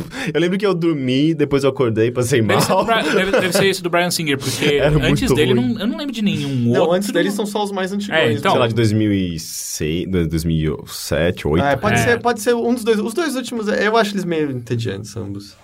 Mas enfim, ah, Vingadores, se você não Também assistiu gostou, ainda, né? gostei, gostei. Ah, se eu pudesse fazer uma escala de quanto eu gostei, é o primeiro Iron Man ainda pra mim é o preferido dessa leva de Marvel. Depois Guardiões da, da Galáxia, eu gostei muito. E, a- e aí vem Vingadores 2. E. E em último tá qualquer Capitão América. Não, você assistiu o dois? Sim. Você não gostou? A, a gente já discutiu sobre Ah, a isso. gente discutiu já? Sim, Tá. sim, sim. Eu concordo que o primeiro é bem ruim, mas o dois eu É, não, eu, eu, eu, eu desgosto bastante dos dois. Eu só não desgosto mais do que Thor. Thor é o. É, tem, tem um Thor 2? Tem. Tem, eu não assisti, mas o primeiro é bem ruim. O Thor 2 não é aquele que tem o irmão dele, tem uma coisa meio dois têm. Não, é, homoerótica? Tipo, to- o vilão principal do primeiro Vingadores é o irmão do Thor. Hum, É o Loki. é, exatamente. É... Mas... E só antes de eu falar do que eu quero realmente falar, Ah, só um... ah, não, essa você não queria, foi só obrigado. Não, não, a outra coisa principal mesmo é só um adendo que eu dei uma assistidinha na série do Demolidor, já que a Hum. gente tá em super-heróis. Assisti os dois primeiros episódios. E eu gostei, eu achei bem legal é? também. É, eu achei o primeiro episódio um pouquinho tedioso em algumas partes, mas eu achei ele muito bom pra estruturar o mundo. Do É. Tipo, ele é quase um videogame no final, né? Esses são os vilões. Uhum. Essa é meio que. Essa é a fase de cada vilão Sim. e essa é a capacidade de cada vilão. Mas o segundo episódio eu achei realmente A cena muito, do, muito do Old Boy. a- a- eu nem achei a cena tão impactante assim. Eu achei mais legal ler sobre a cena depois que ele fica trocando com o dublê dele, né? Quando ele entra naquela sala. Ah, não sabia. Quando tem as lutas Ah, que né, foda. Ele entra e sai o dublê, troca as lutas fantasiando. Por isso que às vezes ele parece que entra meio desnecessariamente, porque saiu o ator e tal. Aham. Mas eu achei a estrutura do episódio como um todo muito bem feita. Eu achei o roteiro dele muito bom. Achei que a. a O personagem ilha- tá bem construído, né? Não tá aparecendo, Sim, ele tá caminhando eu, pra um lugar bom. eu achei que o contraste entre o que tá rolando com ele, como ele vê a realidade, pra como. É Fog, o amigo Sim, dele? Fogg. Pra Fog e a garota que trabalha lá na agência, Uhum. do tipo. É, uma noite normal, a gente tá se divertindo, tá tudo gostoso aqui, e o que tá rolando pra ele. Eu achei isso muito legal, pra mostrar que, ei, o mundo, na real, continua Não meio para, comum, né? assim, o Ah. mundo não para, as pessoas estão se divertindo e você tá se fudendo. Caralho, o tempo não para. Você tá meio que se fudendo, às vezes, sem que as pessoas nem saibam, que isso acaba até sendo um subtexto, né? De. As pessoas estão começando a saber quem você é. E eu só diria que acho que a coisa mais interessante que eu achei que foi feita no seriado ah, é o fato de que, tá, o Demolidor é um cara que sabe lutar, ele manja dos Você viu já, você já confirmou que ele tem superpoderes, né? Ele- Ah, alguém comentou, mas no Não, seriado... não, mas aqui no seriado ele vai mostrar também. Ah, é? Não, É. então ainda não. Então tá. Ah, ainda só parece um cara que tem... Não é só a super audição dele? É, não, ele também tem É que- super é, então, olfato. Exato, é uma super. Entendeu? tipo, no segundo episódio tem uma hora que ele... Olfato. Ele tem super Ele tem super tudo. paladar. Talvez. É, porque se você tem um puta olfato, acho que o paladar é afetado. Aí que, por exemplo, tem uma hora no segundo episódio que ele vira e fala assim: tem um homem três andares abaixo da gente. Como você sabe, ele usa uma colônia muito ruim. É. E ele tem sabor de pêssego. Mas. Ah, mas o que eu tava falando? Ele, ele sabe lutar, beleza, mas ele não é um Batman na vida, que Não. no meio de um grupo e pá, pá, pá, pá, matou todo mundo e, não sa- e saiu ileso. Então o que eu achei interessante é que todas as lutas, e não são tantas o que eu aprecio, ah, mas todas as lutas têm um peso de. Você pode morrer talvez nisso ele não, não saia dessa. Talvez, pro mesmo cara mais comum, talvez ele apanhe de vez nessa e morra. Então é tipo legal. um Bloodborne das séries de TV. É um pouco isso, assim, de. Não, não existe muito aquele. O capanga fácil pra ele chegar no chefão, sabe? É meio. Os capangas são treta. Dão trabalho, É. dão trabalho. Então eu achei E ele apanha, né? Eu gosto disso. Eu gosto de ver um herói apanhando. Eu, eu ainda preciso. Eu vou assistir os outros, mas eu vou assistir de boa, não, não quero. Ah, binge watching. É, né? mas eu gostei. Eu achei. eh, Se você assistiu o prim- eh, primeiro episódio e achou. não gostou tanto, dá uma chance pro segundo episódio, que eu acho que dá uma engatada legal. Agora fala do aquário, que eu quero saber. Porra, eu tinha esquecido do aquário, eu ia falar de outra coisa. Ah, eu queria saber do aquário. tá, eu falo do aquário então. Mas não demora muito, senão a gente só vai fa- Tá. fazendo isso. Eu fui no aquário de São Heitor, Paulo. episódio do É. Heitor. Eu fui no Aquário de São Paulo nesse feriado. E é muito legal lá. É muito E legal. muito caro. É, É caro eu, eu nunca fui porque eu sempre achei muito caro. É, ele Então, eu não custa- sabia que era caro. Agora É, eu sei ele que é tá caro. custando 60 reais a inteira, Caralho, porque é. eu, não- eu não tenho como pagar meia. É tipo, Hop Harry custa 60 É. reais. Mas eu acho Mas Hop Hari é longe pra caralho, né? Não, mas tudo bem. é. E, mas se você for de segunda-feira é 40. E claro que se tiver carteirinha você paga meia. Hum. Aí a primeira coisa que me espantou é que é um aquário. Mas não tem só bicho de aquário. Ah, não? Tem, não. Tem o quê? Aí que tá. Tem baleia ascendente? Então, eu tinha, tinha- eu até tirei foto de uma ossada de uma baleia, eu ia mandar pra você. Que não tinha nem. ascendente. Mas é que lá dentro é bem escuro, é difícil tirar foto. Não, tipo, o começo tem coisas que, assim, estão em aquários, mas não são coisas aquáticas. Mas beleza, isso é, é- é esperado. Por exemplo, Como co- assim? cobras. Ah, vai se fuder. Não, isso daí é são tire. enguias. Não, não, Enguias. Não, não, não, cara, são cobras. mesmo. Cobra. Bu- Estava no Butantã, então, no Instituto Não, Butantã. não. Cara, Errou o lugar. de, de cara, tem, tem cobra. Tem escorpião, então, também. Eu Aí você não- bota um, a porra de um elefante dentro do aquário. Ah, é, tá no aquário também. Calma, calma, calma. Tem um elefante no Não, aquário. não tem um elefante. Mas assim, tem cobras. Nossa, tem- ah, tem umas cobras. É muito estranho, cara. Cobra, tem até cobra tem- de duas cabeças, que eu sempre tenho medo daquela merda. Não, tem uma cobra albina linda. Ah, que é Mas- olho vermelho. Mas o bizarro é assim, tem um vidro, você sabe que é seguro. Dá um cagaço, filha da... Vai que você é o Harry. Potter. Teve... Eu fiquei pensando nisso. Sabia. Vai que algum deles vai falar comigo. Tipo, um dos que mais me deu medo é- era um jacaré. E, cara, jacaré é bem menor que crocodilo. Eu sei que ele ainda vai me ferrar se ele me pegar, mas é bem menor. E aí rolou que eu tava olhando no vidro, ele chegou, encostou no vidro onde eu tava, e ele ficava, tipo, de lado olhando pra mim, eu acho, sei lá. E aí ele levantava, botava o nariz pra fora da água, baixando. Voltava, baixava. Deu um negócio. Eu falei. Eu sei que ele não vai quebrar esse vidro, mas mesmo que ele dê um bote só pra me assustar, eu vou cair de quatro sentado aqui, sabe? É, dá, dá um, tem uma coisa muito assustadora, eu não sei se é instinto nosso. Não parece muito também que ele tá, tipo, te chamando? Tipo, cola aí. E aí, vem. Cola eu sou aí, legal, então. eu sou legal. Cola aí. Sou legal. Bota a mão, só a mão. Você conhece minha prima, né? A Cuca?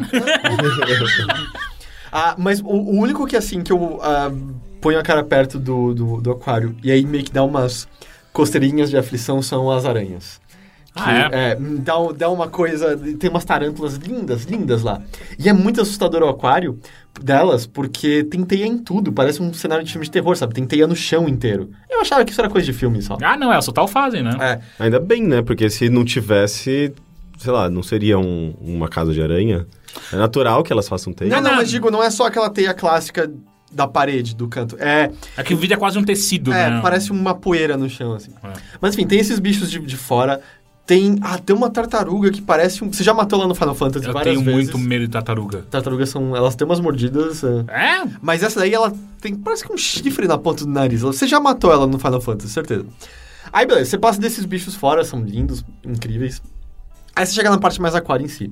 Tem o. A, Tá a- vazia. a- não, a- a- Não tem nada. Você descobre que na verdade era é, um zoológico com o nome A errado. ambientação que eles criam dentro de cada aquário é muito interessante. Tem uma sala que você vai, é uma sala aberta, tem até um timão pra você brincar. Um timão. O, timão, é, o Corinthians inteiro tá lá não, dentro. não, né? eu imaginei o timão do Timão e Pumba. Não, o, a, Que é a um- direção de barco.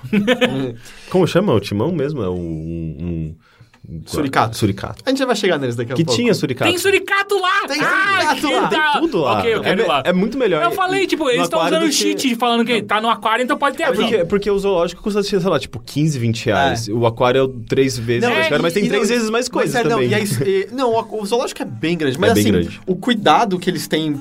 Por exemplo, essa sala que eu tava descrevendo. Você entra, você fala, ó que legal, tem um aquário aqui à minha esquerda, tem um na outra frente lá do posto à sua direita, e aí tem um outro, tipo, na- no que seria o seu reto. Aí você olha. Tem- o que que tem no seu reto? é, Tem, tem um aquário. Tem aquário em todo lugar. Inclusive no seu Caralho, reto. gente. No seu, rick, no seu reto também tem rick. olhando, olhando pra frente. Só que aí, quando eu cheguei, eu falei, ué, que esquisito. Eu olhei pra um deles e também falei, não tem nada aqui. Tipo, que, por que que esse aqui tá vazio? Aí eu olhei no outro da frente e tem uma raia gigantesca, maravilhosa também. Muito foda. Cláudia. Só que você fica, por que, que só tem essa raia aqui? Aí alguém me cutuca, porque eu fui com a minha namorada, fui com uma amiga e um amigo, eles cutucam. Olha pra cima. Em cima tem um aquário de você também. E o lance é que esses três aquários estão todos conectados em cima. Você, na verdade, é uma bolha de ar no meio de um aquário gigante. Então, é, né, é tipo um corredor e ao redor tem não só chega a ser um água. corredor, é uma sala quadrada com um aquário em volta de tudo. Então, por isso que às vezes um parece que tá vazio, porque eles estão nadando de um pro outro. Então você tá olhando pra cima e aí passa a raia gigante em cima tapando a luz. E aí, e um deles tem um tubarão. Esse é o pô, tubarão. Qual tubarão que é, eu sabe? Não, eu não vou lembrar agora. Daí o é. tubarão come raia, Mas aí o. Então acho que não, né? Acho que o tubarão não ataca a raia, porque eles daí estavam a baleia, juntos, a baleia come o tubarão. Eu, eu, eu não sei, mas eu acho que não. Aí tava um tubarão nadando e a gente olhando e. Caralho, que foda. Eu tenho uma amiga que é oceanógrafa, ela deve estar se revirando Por agora. quê? Ah, porque, sei lá, essa afirmação. Tubarão não come a raia. Não, não come. É ok. Mas aí o que eu achei legal desse aquário é que eu fiquei muito tempo olhando pro tubarão. Pô, tava muito legal. E tinha uma pedra lá no fundo. Aí eu dei um passo pra direita. Tinha pelo menos mais sete tubarões dormindo lá. Tinha muito tubarão. Caralho! Você fica imaginando você caindo ali, tipo, é, acabou, né? Não tem o que fazer, tá ligado? E todos dormindo. Parecia a armadilha perfeita, sabe? Mas eu acho que como eles são bem alimentados, eles não devem atacar Mas- os, É, fala uns aos isso, fala, outros. fala isso lá pro, pro Blackfish lá. Não, pelo que eu sei, é... eles atacam quando eles estão com fome e... Ou estressados. Estressados também. Eu acho É que eles não se sentem ameaçados. Um- então. Outro dos dia, eu vi, eu vi- outro dia eu vi um vídeo de um cara fazendo carinho num tubarão branco. Vocês viram? Não. Era Não. terrível. O tubarão branco vinha e realmente, tipo, o tubarão queria carinho. Ele levantava no, no- do- da água, no lado do barco do cara, e ficava com a boca aberta e parado. E o cara ficava passando a mão no- na porra do tubarão. Aí você fala assim, ah, daí você perde a mão e você fala, mas ele parecia querer carinho, sabe? É, porque eles não são mamíferos, então, sabe, tipo... É diferente de, sei lá, de... Golfinho. Golfinho é É mamífero. mamífero, Sim, né? sim. Porque mamífero você Mas consegue é que eu já vi, identificar já vi tipo de, de peixe também, que o cara bota a mão e o peixe fica nadando em volta, entra na mão do cara e tal. Ah, assim, muito legais. Aí depois tinha lá, tinha peixe-boi. E os Peixe aquários boi é muito feio, né? São, são horrorosos, fedem pra cacete. Ah, é? Eu não Fede, sabia. fede. É aquele que tem um nariz esquisito? É, Ah. parece que ele tomou um soco no Napa. Sei. Mas é legal que o aquário dele é um cenário também que eu gostaria de ver num videogame. É uma floresta embaixo d'água. É, porque é amazônico, é, da- do, do rio Amazonas. E aí, né? nessa parte do peixe-boi, que você começa a perceber umas coisas interessantes da estrutura do aquário. Você chega, você tá vendo na sua frente o vidro com eles nadando lá de boa, beleza.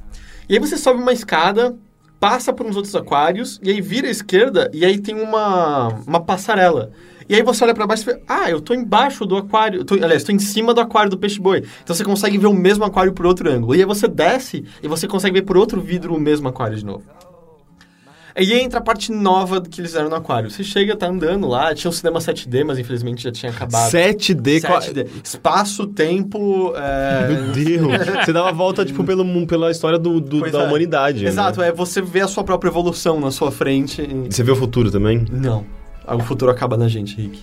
É, mas como, qual, qual, quais, mas como que é? não- é tipo, será que- ele movimenta, joga é, uma movimenta, joga água, água, suja, sopra. água suja do peixe boi na sua Antes, cara? masturba, faz um monte de coisa. Entendi, desculpa. Eu quero esse 7D. E, mas então, aí você começa a andar.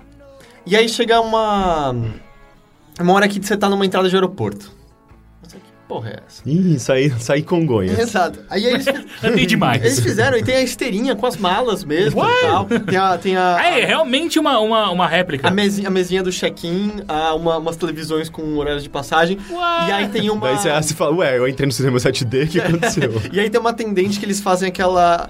É é uma projeção, como que tinha um Nino no, na, na- na- no do Castelo Ratimbum, sabe? É, eu não fui, mas enfim. ah, eu não fui, não. É um holograma. Enfim, é, não é exatamente um holograma, O mas é um Nino, holograma. fizeram um holograma do Nino? É, tinha ele numa uma projeção dele falando, puxa, puxa aqui, puxa. Ué, mas não era o Nino que falava isso? Não, ele tava falando. Puxa, Erraram. É algum outro personagem. Mas aí você vai andando e você anda por aqueles corredores que te levam pra um avião, sabe? Aqueles lá que você. Que, que é aquele corredor todo laminado e tal. E aí, de repente, você aparece. Você entra no avião, o avião decola. Aí está na Austrália. Então, você chega numa placa, tipo, bem-vindo à África. E aí a, a ambientação muda completamente. E aí tem suricatos, tem lêmures. Mano, Lêmure é incrível. Tudo na água. Tá ligado? Eu achava. Tudo eu, nadando. tudo morto boiando.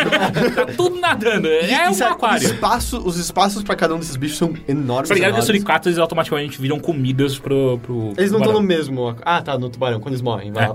Cara, eu achava que Lemur era uma coisa imbecil depois de ver Não, Madagascar. ele- ah, não, Lem Lemur é aquele que É tinha no. Zubumafu. É, ele, ele é, ele é tipo um macaquinho, não é? É, e ele mas salta eles, muito Mas eles não longe. são, eles não são símios. Não. Eles Ah, são, não? eles são da, da família do, dos, tudo da Austrália, tudo é da Austrália. Aqueles, É porque na Austrália não tem- os não tem canguru. Eles estão Tudo, tudo tudo ex-prisioneiro. Não, não, o, o canguru Marsupial, você é dizer? marsupial, ele é Tudo marsupial. ex-prisioneiro. também. Que é tipo tem nasce pra Pois bem, pra Sabe, mas isso é. Austrália, cara. Sabe que... Então, ah, A gente é. tá falando na África. Ah, é verdade. Porque acho que Você tava Lemur- sendo é, muito preconceituoso. Lemur cara. é Madagascar, né? Ele tá até no filme. Ah, é verdade. Sim. Enfim, tem um macaco que tem um rabo de que parece um espanador, é mó legal.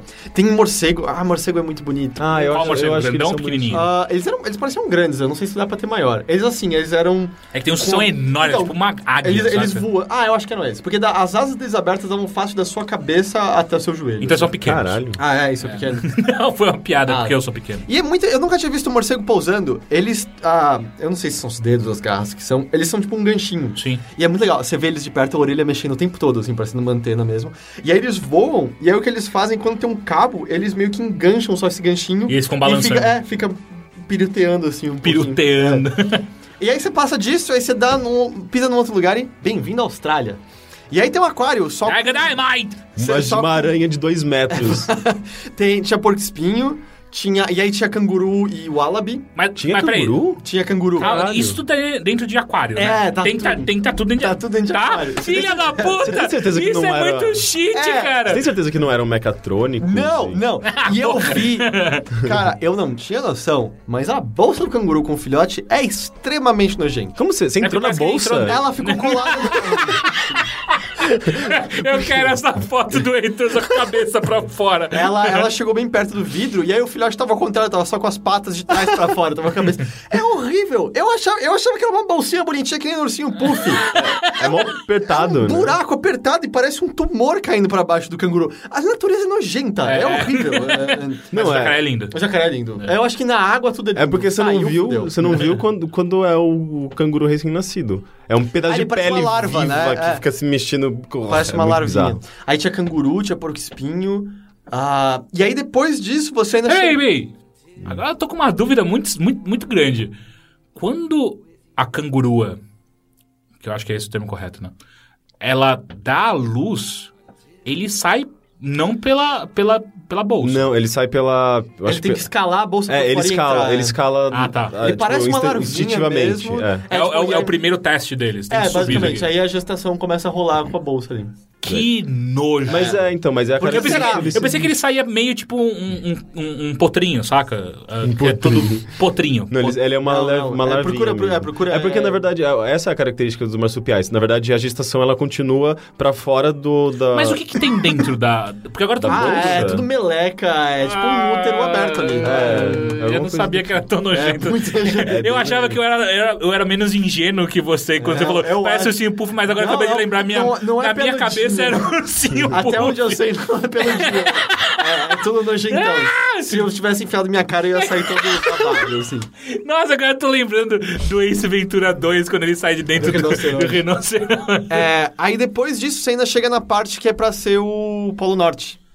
E aí tem dois ursos polares também lá. Caralho. Caralho, Vai eles ser a tá Bjork de um e cara- A Bjork. É, não, a primeira- era que nem é na, na Islândia. É, o primeiro comentário que eu fiz pro meu amigo foi: Ah, estão tomando Coca-Cola. Mas. E aí, esse também é um pedaço interessante do aquário, porque você vê o por cima e eles fizeram uma réplica de um submarino no aquário deles. E aí depois você desce e vê os aquários por baixo. E aí na parte de fora tem um farol com um aquário no meio que fica passando uma lontra nadando ali. Ah, lontras são incríveis. É muito legal. Ela é fofinha, né? Elas são muito bonitinhas É. e espertas. Ah, tem um monte de lojinha no meio. Por algum motivo, o Aquário de São Paulo tava vendendo o bichinho de pelúcia do Pikmin, oficial da Nintendo. Uau! Sim. Só do vermelho, não do azul. É, é 60 reais pra entrar, né? Eles estão com dinheiro. Mas, A Aquário é. de São Paulo tá bem, viu, Mais- cara? Mais 40. Você lembra, você lembra que o, o, o Paulo, aquele meu amigo que participou uma vez do podcast do Games on the Rocks sobre o Pokémon, ele trabalhou no, no Aquário, Aquário, de São é. Paulo. E ele é super entendi, você vai ver que ele que botou aqueles... obrigou eles botarem uns, uns souvenirs da Nintendo. Mas, cara, eu gostei muito. O espaço é enorme, é, é bem estruturado. Os aquários são bonitos, diversificados, sabe? Tem, uns, tem um que tinha um navio pirata, uma réplica, assim, quebrada Caralho. no meio. É tudo muito, É muito grande, bonito. né? É bem grande, é bem grande. Tanto que você sai numa parte, você- eu, não sei voltar pra casa. Eu não- Mas é, eu gostei muito, muito Onde mesmo. que é? Pra quem quer. Fica quiser ali ir. na Vila Mariana, perto do Palácio do Ipiranga. Ok. É, eu achei mó legal. Mó passeio que vale a pena. Eu acho que é um date mó bom, viu? Ah, eu quero, mas é... Tá caro, né? 60 Tá caro, pau, tá caro, tá 60 pau é caro. caro, cara. Sim. Mas é um date eu acho mó legal, diferente. Sabe, ah, o barzinho. Não, vamos no aquário de São Paulo. Vamos na Aquário encher a cara do São Paulo. É, não. você pode talvez levar escondido, você põe num copo ali e tal. Joga depois no Aquário. Não tem abertura. não que eu tenha tentado. You can try it.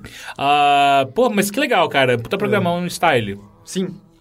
Ah, É, infelizmente eu, eu, eu- eu tenho uma dúvida, mas acho que nenhum de nós pode responder, mas se os animais Tem uns bichos interessantes. s- sofrem tanto quanto no zoológico. Ah. Eu sei que no zoológico hoje em dia tá bem melhor, que eles têm um, um- aparentemente um espaço mais adequado do que era anos Depende atrás. dos bichos, eu acho. Né? É, eu, eu sei que um dos caras que tava lá explicou pra gente que tem uma hora que tinha uma pena dentro do, de um dos aquários de peixinho menor. Era, Uma era pena? Até, é, era mais um daqueles peixinhos. Uma pena de peixe? Calma. Ah, Era um dinossauro. É, era até. Sabe aquele peixinho meio brilhante azul que dá pra comprar pra ter? Eu já tive no aquário de Beta? casa. Não, não. Ele, é- ele, é, ele brilha mesmo no escuro, esse peixe. Ah, Aquele, aquele que você comprou no Kickstarter. Não, esse é um dinossauro. Eu- Caralho, é verdade, esse é um dinossauro do Kickstarter. Aquilo é vivo, tá? é, não, não mais. É. Ah, eles morreram? não, não, não acende mais, não é? Ah, durou alguns meses. Assim. Mas, mas normal, eles morrem depois. É de bio, Mas eles não iam mandar, mas- Dinoflagelos, não. Você Tem, que comprar. comprar mais, mas eu não quero comprar dinoflagelos agora. agora. Agora. Agora. Flagelos agora. Eu ainda tenho comida de dinoflagelo em casa, mas não mais os dinoflagelos. Dinoflagelos? É, acho que é isso que eles chamam. Não! É porque é um dinossauro, mas. Não, eles- não, o nome. de- Não, eles quiseram fazer o molde de plástico no formato de dinossauro Por causa do nome. porque eles chamam de dinoflagelos. Sério? É. Gente, eu achava que A era natureza só. é Tipo, marqueteira também. Eu achava que era só, sei lá, um- uma- uns mosquitos bio, Não, não, são, bioluminescentes. são algas bioluminescentes. Algas. Ah, que eu acho que talvez sejam pré-históricas, e aí por isso dino. Sei. Acho. Pode ser que eu tenha falado muita merda agora. Provável. Não me Ou são cite na prova dinossauros de biologia. muito pequenininhos que a Não gente não vê. É, né? Mas então, aí o que o cara explicou pra gente da pena é que ele falou, não, a gente coloca corpos estranhos nos aquários de vez em quando. Ele falou, é uma pena de plástico, na verdade. Porque ah, existem coisas que você pode atiçar neles pra evitar estresse. Então, a pena é curiosidade. Então, eles ficam brincando com o que que é isso aqui, eles chegam perto, dão uma cutucadinha. Aí ele falou, vezes a gente quer instigar também medo pra eles terem o instinto aguçado. Então, eles botam um espelho, como a gente faz com beta também. Uhum. E aí os peixes, sabe, vem um, alguém igual a eles, estranham, atiçam daí. Daí. E eles também mudam a configuração do aquário, porque os peixes gostam de brincar nas caverninhas que formam, então eles vão e mudam, então eles ficam mudando periodicamente isso pra Cara, justamente eu evitar o estresse. imaginando a porra do trabalho que deve ser pra você mudar o caralho dessa, dessa configuração. Especialmente sabe? do tubarão, né? Não deve ser legal. Ah, entra alguém com escafandro em câmera lenta. É, sim, total. Ainda mais os sete tubarões lá no meio. Não, Dá- dá um tchauzinho pras crianças do Especialmente esse fora. aquário que eu tava falando que cabe nessa mesa. O cara entra de escafandro. Só bota a bota. Hum, é, dessa vez não foi. Mas, cara, é um passeio legal. Da hora. Eu me alonguei, eu, eu deixo pra falar semana que vem do filme que eu quero muito, muito falar, que foi o filme que eu mais gostei que vi essa semana, mas só dou a dica então pra assistir, que se chama A Girl Walks Home Alone at Night. Tem no Netflix americano. Se eu disser que a descrição é um filme preto e branco iraniano, vocês talvez virem a cara, mas confia em mim, não é um filme iraniano preto e branco que você teve que aguentar no seu encontro de 18 anos porque você queria impressionar a garota. Uma hora e ok? meia de relva ao É. vento. Não, né? é meio que um filme sobre vampiro, na real. Mais ou menos. Acho que isso já foi suficiente pra você a- atiçar a É. curiosidade das E- pessoas. É, tem duas cenas, assim, lindas, lindas, lindas. É, é um filme que vale o a cinema pena. iraniano, iraniano é bem bom, né? E ele é produzido, isso talvez também vire a cara das pessoas, ele teve produção da Vice, se eu não me engano. Ok. Legal. Então, fiquei Enfim, mas pra não me alugar, eu falo semana que vem. Beleza, então. É, depois das aventuras do Heitor, não tem como a gente con- continuar no mesmo tom. É normal. Quer todo mundo ficar triste? É, ah, Henrique, você, o que você assistiu, leu ou escutou essa semana? Eu passei num lugar mais ou menos próximo do aquário de São Paulo. Você foi lá no, no, no Museu museu? Não, não, na verdade eu fui na Cinemateca Brasileira, Ah. que teve um evento da, da... Teve a exibição, na verdade, de Mônica e a Sereia do Rio, que a gente tava chamando... Inicialmente a gente tava chamando sem querer de Mônica e o Monstro do Rio, mas a gente manteve esse esse nome porque faz, é muito adequado.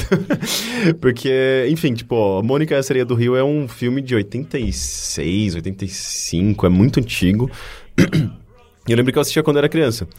E, e eles, eh, lá na Cinemateca, é basicamente um museu de cinema, eles, eles possuem os rolos originais e eles exibiram a- a- com um projetor, enfim, tipo, a, o- a exibição do rolo original, do- da fita original, ainda que uma cena estivesse faltando, que eu até Ah, é? perguntei para um dos organizadores do evento, ele falou que foi censurado. E eu não Quê? sei porquê. Não, de boa. E, e essa cena tá na, no YouTube, dá É pra você total assistir. hentai, cara. Mas, Não, mas não, dá que pra que tem assistir. nessa cena? Não tem nada. Tem a Teta Espíndola gritando lá, curupaco, curupaco, alguma coisa. Vestido de pássaro. Mas e então não tem TT Espíndola na versão que você viu? Não, tem, tem. Tem a TT Espíndola, ela... Esse filme basicamente tem a TT Espíndola na- nas cenas eh, filmadas, que é basicamente a Mônica interagindo com a TT Espíndola e ela cantando, a, a TT Espíndola, Espíndola cantando e gesticulando, enfim, é... é Basicamente interação entre, entre desenho e filme, eu acho que foi o primeiro filme da- do Maurício de Souza a fazer isso, não sei se o único. E entre essas cenas musicais você tem uns, uns pequenas curtinhas, curtinhas da, da Turma da Mônica, que na verdade é, quase não aparece a Turma da Mônica, é bem focado no Cebolinha, no Cascão e tal. Peraí, É. então, não aparece a Mônica. Cebolinha e Cascão são a turma da Mônica. É, não, sim, exatamente. É, não, é, não é tão focado na Mônica, é mais o Cebolinha no Cascão. E... Cara, como esse filme é ruim? Qual, qual, qual- tem- é que você falou que são vários contos, mas tem alguma São história quatro. principal? tem, tem, a Algum gruta tema? do, tem a Gruta do Diabo, tem... Ó, a Gruta do Diabo é na- em Curitiba, não é? Caverna, tem- tem- Caverna do Diabo. Tem, tem a É Caverna legal, do Diabo. É, eu também já fui. Tem é, o Tocador de Sinos, que na verdade é- Oh! Não é isso que foi censurado, não? é, a história do... Na cineta da Mônica. É a história do quase mudo. que... É esse nível, é esse nível. Não, mas quase é uma boa piada. Os Maurício de Souza têm muito bom humor, Eu cara. acho que isso já era uma HQ antes de virar essa animação. Pô, Talvez. quase mudo é uma puta piada boa, sério. É, tem a, a história do, do, do jacaré de estimação do, do Cebolinha. E tem uma outra história que eu não me lembro. É, mas assim, é, Tá, essa do jacaré de estimação é que ele tem uma lagartinha que vira um jacaré, e aí termina com ele também pegando uma minhoquinha que vai virar uma cobra. Sim. É, isso era a história em quadrinhos, assim. ah, é que legal. É, então, isso daí é tipo animado. Que legal não, né? O cara fica só reutilizando as porras das histórias pra transformar. É. Mas as animações de hoje em dia são isso, são histórias em quadrinhos transformadas em animação, né? Sei, é, não sei. Mas eu lembro que assim, na época eu gostava, eu gostava dos filmes do Maurício de Souza em geral, das animações. Mas eu lembro que não eram os meus favoritos. Eu, claramente preferia os- as animações da Disney, obviamente. Tipo, era, sei lá, muito A mais qualidade, a qualidade não Sim, tem... eu, eu já achava quando eu era criança meio. "Ah, Eu acho que esse aqui é melhor do que esse, sabe? Eu já tinha essa- esse senso, essa, essa noção, mas eh, assistindo atualmente dá pra entender que caramba, como É bem Maurício de Souza evoluiu bastante em termos de animação, viu? Porque era bem ruinzinho. Assim, claro, era uma outra época, era muito mais difícil fazer animação, era acetato, era tipo frame a frame, era uma coisa manual, totalmente manual. É, mas isso não é muita desculpa, até porque os roteiros eram meio ruins, sabe? E, e, e, e aquele filme, enfim, as cenas filmadas, é, elas só são uma desculpa para o Maurício de Souza enfiar um monte de animação ali, que provavelmente ele foi criando ao longo do tempo, sabe? Ah, a gente tem essas quatro, esses quatro curtinhas, vamos inventar alguma coisa, alguma desculpa para enfiar eles no meio e fechar um produto, sabe? E as cenas filmadas, elas não, elas não têm planejamento algum. É tipo, a Mônica abre, encontra uma porta no meio da, da Vila Abobrinha, daí o... o Peraí, ela tá em Vila Abobrinha? A Vila Abobrinha? Não, como Vila chama? Abobrinha é a cidade do, do Chico Não, não, então é a, a- Bairro do Limoeiro? Bairro do Limoeiro. Tudo fruta, verdura. É, então, e daí, tipo, ela encontra uma porta, daí, tipo, vem um, um, um lápis, empurra ela pra dentro Peraí. da porta. Abobrinha é verdura? Não, legumes. Ah, tá. Tomei um susto agora. que eu não gosto de comer, mas porra, se... E ela simplesmente cai na, na como chama, pousada do sol, não sei o que, lá, lá em Goiás. É tipo um... Que tá- parece bem grande lá, tipo, filmado, né? Pousada do sol. Que é de boa, sabe? É, tipo, É- o primo do Maurício de Souza. É, tinha provavelmente, é um patrocínio, é claramente uma grande propa- propaganda. De, E áureos tempos de quando pousadas podiam patrocinar algo. Né? era tipo aquela, aquela, pô, tinha uma pousada, onde que fica ali? Paraty? Sim, que aparecia nos filmes de Nos VHS. filmes. Sim, exatamente. Pra caralho, sim. Eu nunca vi. Puta que pariu, como é que chama aquela porra? Pous- Paraty. Ah. Ah, tu, tu- mano, muitos Todo- filmes todo de VHS, VHS tinha. tinha. essa porra, essa Aí pousada. eu vou descobrir que eu já fiquei nessa pousada. Você já foi pra Paraty? Já algumas Você ficou numa puta pousada fudida? Não. não. Ah, então, então talvez então não. esquece. Porque, cara, eu, eu até hoje, agora que você falou, puta, eu preciso pra essa pousada um dia e perguntar pro gerente quanto vocês gastaram pra colocar essa porra dessa, dessa, dessa, de- desse comercial em todos os VHS. Não, era impressionante. É, mas enfim, tipo, se passa nesse. É tipo. Caralho, eu vou um- procurar. Um. um, um re- não, não resort, não era. Mas era, enfim, tipo, tinha riachos, tinha uns parquinhos Meio que infantis. um hotel faz... fazenda, É, assim. é, exatamente. É uma, uma- Puta, não uma- é um hotel ou fazenda que é o... Não lembro, comercial? cara. Vai É. Paraty, alguma coisa. Eu acho que tem hotel fazenda em Paraty, tem? Deve ter. Ah, e, e- e o lance é que, tipo, eles filmaram lá, o TT Espíndola cantando umas músicas aleatórias. E assim, tipo, eu gosto das músicas. é, genu- genu- genuinamente gosto. É, elas não são... Tem uma música mais infantilzinha. Puta que pariu! Você procura Pousada Paraty VHS, você acha de primeira. Ah, eu imagino. Que é a Pousada do Sandy. Do Sandy, é verdade! eu tinha, eu, na minha cabeça tava... Tinha alguma coisa a ver com o Sandy Júnior? Pousada do, Pousada do Sandy. Sandy. Caralho, um abraço pra Pousada do e Sandy. da Júnior, tem também? Puta, mas pra Pousada da Sa- Júnior. É Pousada Sandy Júnior, né? Seria. Ah, Então. Cara, é a mais famosa pousada de Paraty, É, cara. não, é Não é sem pousada do dúvida Sandy? alguma. Não, é, acho que é do Sandy. A gente, a gente ouvia. é, de- Mas sabe? é que se fosse Sandy, teria acento. Ah, No enfim. Y não tem acento, e aí? Y é com I ali, ó. Não, tô falando da Sandy Júnior. Ah, mas nome tudo bem. Ah, e aqui é um nome também. Ah, é um nome, então tudo bem. Foi fácil de convencer nessa. O que, que eu tava falando? Das músicas, você gosta mesmo? Ah, sim, sim. Tem uma música que é um pouco mais infantil, mas ah, as outras, elas são meio psicodélicas, sabe? Tipo, é a TT Espíndola fazendo aqueles barulhos mais esquisitos Peraí, com a me boca. fala uma música e- famosa da TT Espíndola, porque eu não tô ligando o nome à pessoa. Ela tem uma voz extremamente aguda. Aguda. É, ela- tem- ah, tem aquela. Você pra mim foi um sol. Ah, puta, de sim, uma tá. noite sem fim. Todo eu- mundo canta no karaokê essa merda. Eu acho que ela funciona melhor no esquisito. Tanto que ela Sim. com a Rigo Barnabé é muito bom. Ah, é verdade. Então, e eu eu acho que é, é- esse filme tem esse lado esquisito da, da TT Espíndola que eu acho que é a melhor parte do filme. Tipo, tem uma cena que ela tá. Tipo, no, sei lá, claramente na- no- na- nas piscinas da, do- da, da pousada lá. E, tipo, tá tipo numa fonte vestida de sereia, meio que lá. é, Penteando penteando, o cabelo, olhando no espelhinho e cantando. sabe, tipo, só, nada faz sentido, sabe? Ela só fica blá, blá, blá. E tipo, aparece um vídeo ao contrário, é muito esquisito, muito esquisito. E a Mônica fica olh- olhando meio fascinada, assim, meio. Você fala, Nossa, é a caralho, é tipo. que eu vejo Turma na da vida." Mônica, um drug, sabe? Tem umas nem o cenas. Tem umas cenas muito esquisitas. O- É, e- Você teve uma, uma viagem à infância assistindo. assim, Então, sim, foi, foi bastante nostálgico. E, de certa forma, isso amaciou um pouco a... a... O quão ruim, É, o né? quão ruim é esse filme. Porque é, você vê que é... Cara, não é, não é engraçado, ele não é necessariamente bonito. Tem uma, uma historinha que tem uma, uma liçãozinha bonitinha, que é a história principal, que é a, ah, a Mônica é a sereia do Rio, que é, tipo, é, é, um, é um curta. Além da, da parte de filmada em si, que é- tem a parte da, da, da TT Espínola vestida de sereia também.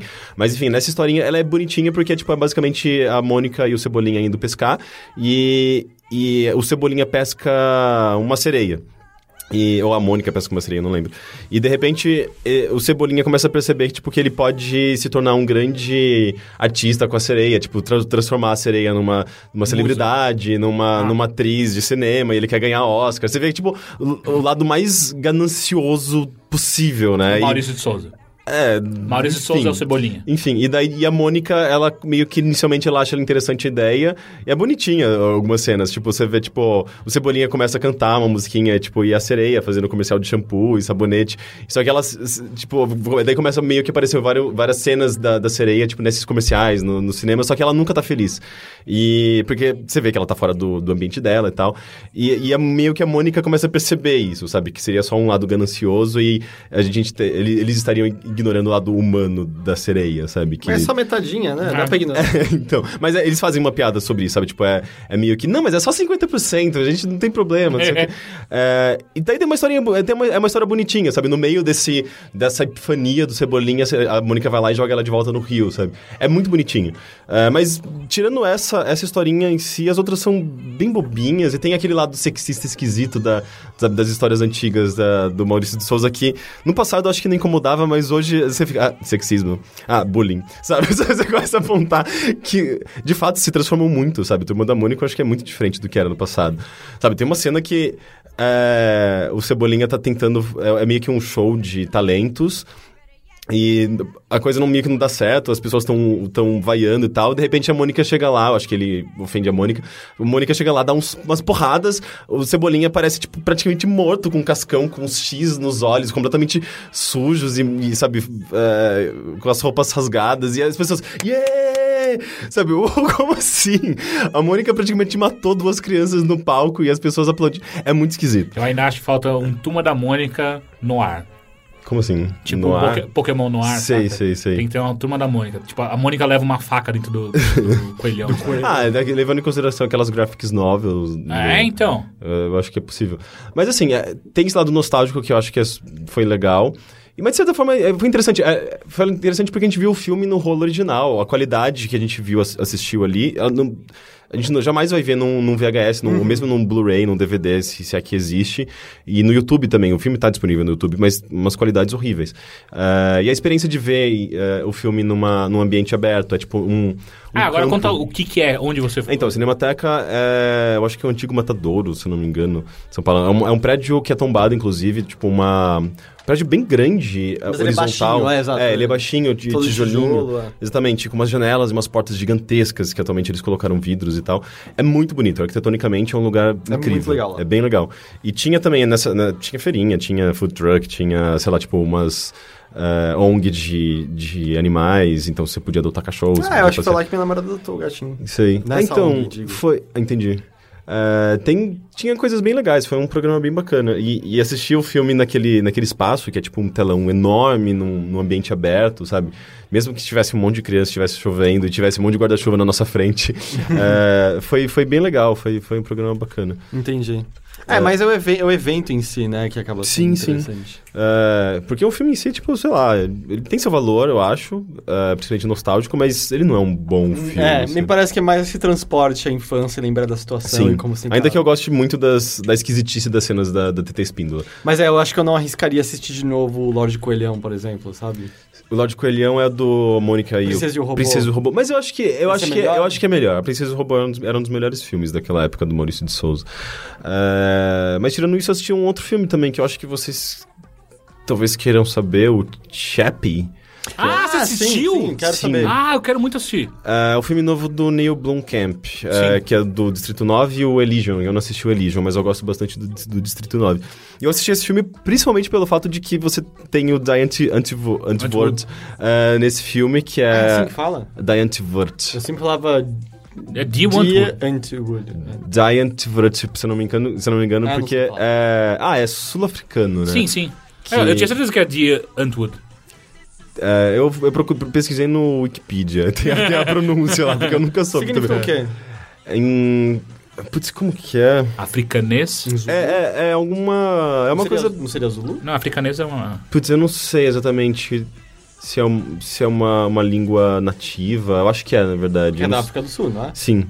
Mas, Mas não, eu- não é só o Zulu que é. É, eu não sei se- exatamente qual, qual é a, a- o Enfim. dialeto. Mas aí, o filme. É, Eu acho que Distrito 9 continua sendo o melhor filme dele. Ah, o, é? Cha- o Chappie é um, É que filme- é um bom Elysium, filme. né? Eu não assisti Elysium. Não, mas se ele acha... Se ele acha que é. é, porque- é- for, é se porque melhor que Distrito 9 Elysium, eu acho ah, legal. Ah, tá, entendi. É que Distrito entendi 9 agora é um... sua comparação. é, eu acho que é um filme excelente. Chappie, ele é um bom filme, mas eu acho que ele não chega aos pés de... eu Então deve não- ser melhor é, que Elysium. Eu não gosto muito de Distrito 9, então É? eu Não? dar Puta, eu Eu gosto bastante eu porque legal, é um filme... mas eu não... É o eu tipo gosto de filme muito- que eu saí, tipo. ah, Eu que gosto mais do começo dele, eu acho que a segunda Tem parte... as questões sociais, E né? não, tipo, não é ele... o começo dele que ele tá... Meio que- documentário. Meio documentário. Sim, então, sim. quando ele perde isso, eu- ele perde um pouco a graça, eu acho. É, é, ele é- me parece que é bem o estilo do Daniel- Neil Blomkamp, né? Tanto é que esse filme ele tem um pouco desse lado documentário, mas é, é claramente só umas inserções pra dar esse clima da, da linguagem dele, pra trazer um pouco pro realismo, pro mundo real. É, tanto é que tem o, o, o âncora do. Um dos âncoras mais conhecidos dos Estados Sim, Unidos. sim, do, da, da CNN. Ah, o que se, O- se assumiu gay recentemente, o É, grisalho, ah, bonitão lá. Sim. Esqueci o nome dele. Que pariu. Eu não vou lembrar o nome dele. Ah, eu não vou lembrar. Alguém procura, se vocês Mas, enfim, tiverem referência. enfim. Mas enfim, ele aparece comentando sobre o fato da. Enfim, a, o fatos do filme, né? Que na verdade é, é baseado na. Baseado. É baseado num, num curta dele de 2003, na verdade, do próprio Neil, Neil Blomkamp, no qual ah, a polícia de Johannesburg, para conter a criminalidade e tudo mais, eles começam a investir em Anderson robótica. Cooper. Anderson Cooper, exatamente. Eles começam a investir em robótica e, e até por conta da- da- do número elevado de mortes de policiais, eh, que eles, sabe, eh, acabava sendo um problema para a força policial, e eles começaram a substituir esses policiais por robôs. Uma coisa meio Robocop, só que não tinha esse lado humano, sabe? Eles, eles eram simplesmente robôs programados eh, programados para Androids conter... mesmo. É, androids. Pra Só só uma a- questão. a criminalidade. Ele em nenhum momento ah, parece se passar no mesmo universo que Distrito 9, não, né? Hum, é que Distrito 9 ele é Johannesburg também, né? Não, todos são. Todos Sim. passam meio que no mesmo lugar. É, é só questão que eu nunca sei. Por, por exemplo, Elysium, ele parece fazer parte do mesmo universo, só que eu acho que é num futuro de Distrito 9.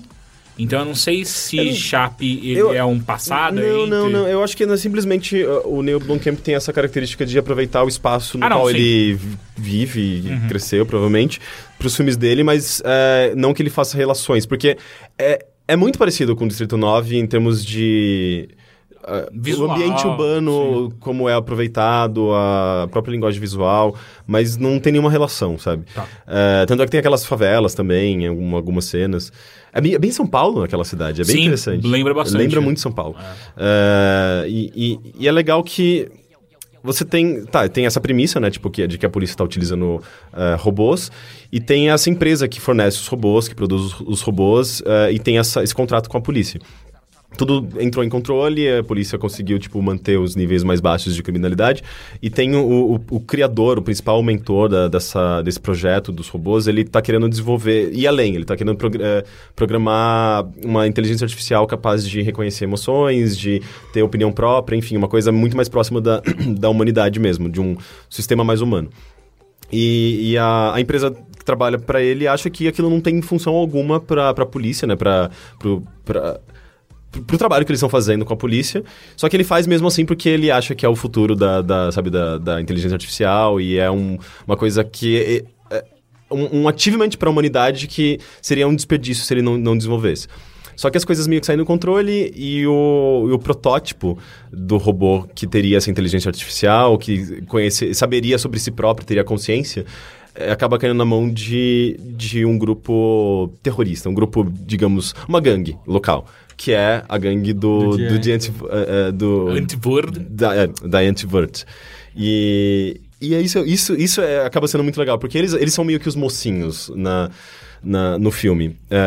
E- e- então tem, tem meio que esse lado meio GTA, sabe? Tipo, de. Uh, os mocinhos, eles não são necessariamente corretos, sabe?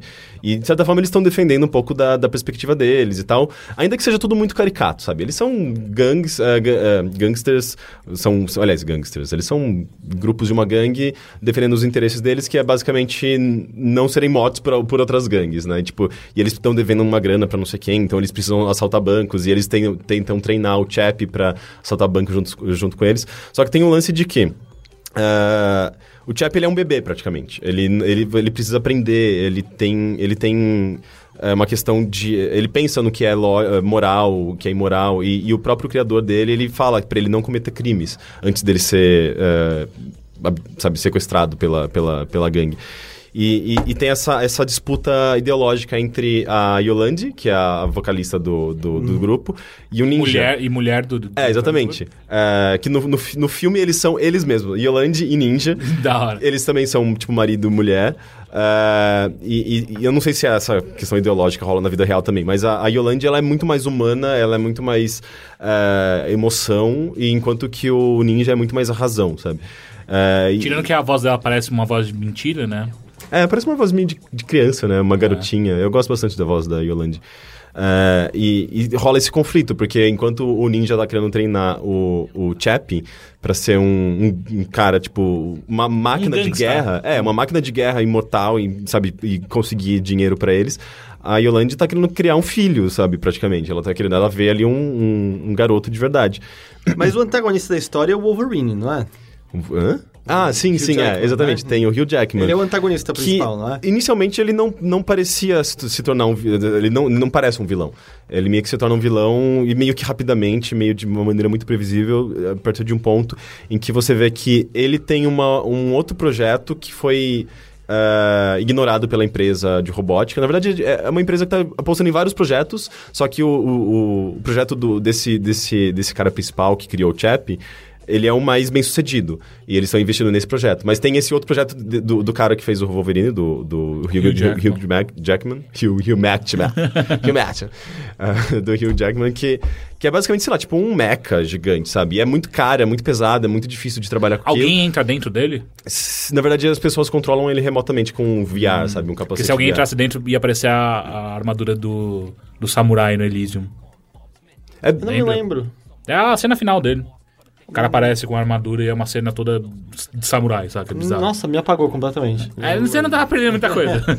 Enfim, mas uh, eles, a empresa chama Tetraval, ela, ela, ela não investe nesse projeto do Hugh Jackman, personagem dele, porque é muito caro em relação ao outro. Então, meio que é o Hugh Jackman tentando sabotar o outro projeto, sabe? É basicamente isso. Uh, e, e começa a ficar tudo muito previsível depois de um tempo, sabe? E tudo meio sério demais. É, é um filme que ele tem seus momentos engraçados, mas é muito sério em geral. Uh, Fica e... parecendo aquele filme Curto-Circuito. Eu não lembro desse Lembra? filme, dos anos 80, né? Que aquele, roubo, aquele robô, uhum. o Mac... Como é? Mac 5, alguma coisa assim. Que, é, que é, é um puta filme que é pra ser uma comédia meio light, de repente fica mó drama. Não sei que filme é esse. Porra, passava no SBT, tipo, quase ah, todo o, dia. O Chup, ele tem um lado dramático interessante, que continua sendo meio, meio ralo às vezes também, mas eu acho bonitinho, que é esse lance da, do, do conflito de, de, ideologias entre os dois personagens principais, e que é a Yolande e o Ninja, e, e a questão de, de da consciência e corpo, sabe? Porque meio que o Chap, ele tem um eh, ele tem uma, uma limitação, ele sabe que em algum momento ele vai ser desligado e ele, e ele, ele pensa nessa coisa de, de, de ser possível transferir a, a, a, a consciência, dele para um outro dele... corpo. Assim como Uh, ele vê, tipo, que o corpo das pessoas, na verdade, são, são passageiros. Enfim, tem toda essa questão, sabe? Tipo, do, da, é, da alma, do corpo. E... Sim, sim. Uh, e é interessante como ele começa a abordar isso, só que ele, ele ele vai para uns caminhos meio, meio radicais muito rapidamente. E, e, não explora tão bem isso, assim, tipo, a, a, as últimas, as cenas finais do filme, além de todo aquele impacto de, dos filmes do Neil Blomkamp pode ser muito, muito pesados em termos de ação, é, e esse filme tem muita ação, Uh, e cenas violentas também. Né? Também, né? sim. E meio gratuitas às vezes, assim, meio desnecessárias. Uh, assim, tipo, no final é, é, muita coisa ao mesmo tempo. É muita ação, muita ida, idas pra, absurdas de roteiro para essas coisas de corpo, consciência, uh, robótica. E, e fica meio. Porra, isso é legal, mas se se vocês tivessem tomado um pouquinho mais de tempo para desenvolver essa história, tentasse eh, colocar esses trechos um pouco antes, sabe? Tipo, para não ficar todo mundo tumultuado, seria mais interessante. Então ele tem esses probleminhas, sabe?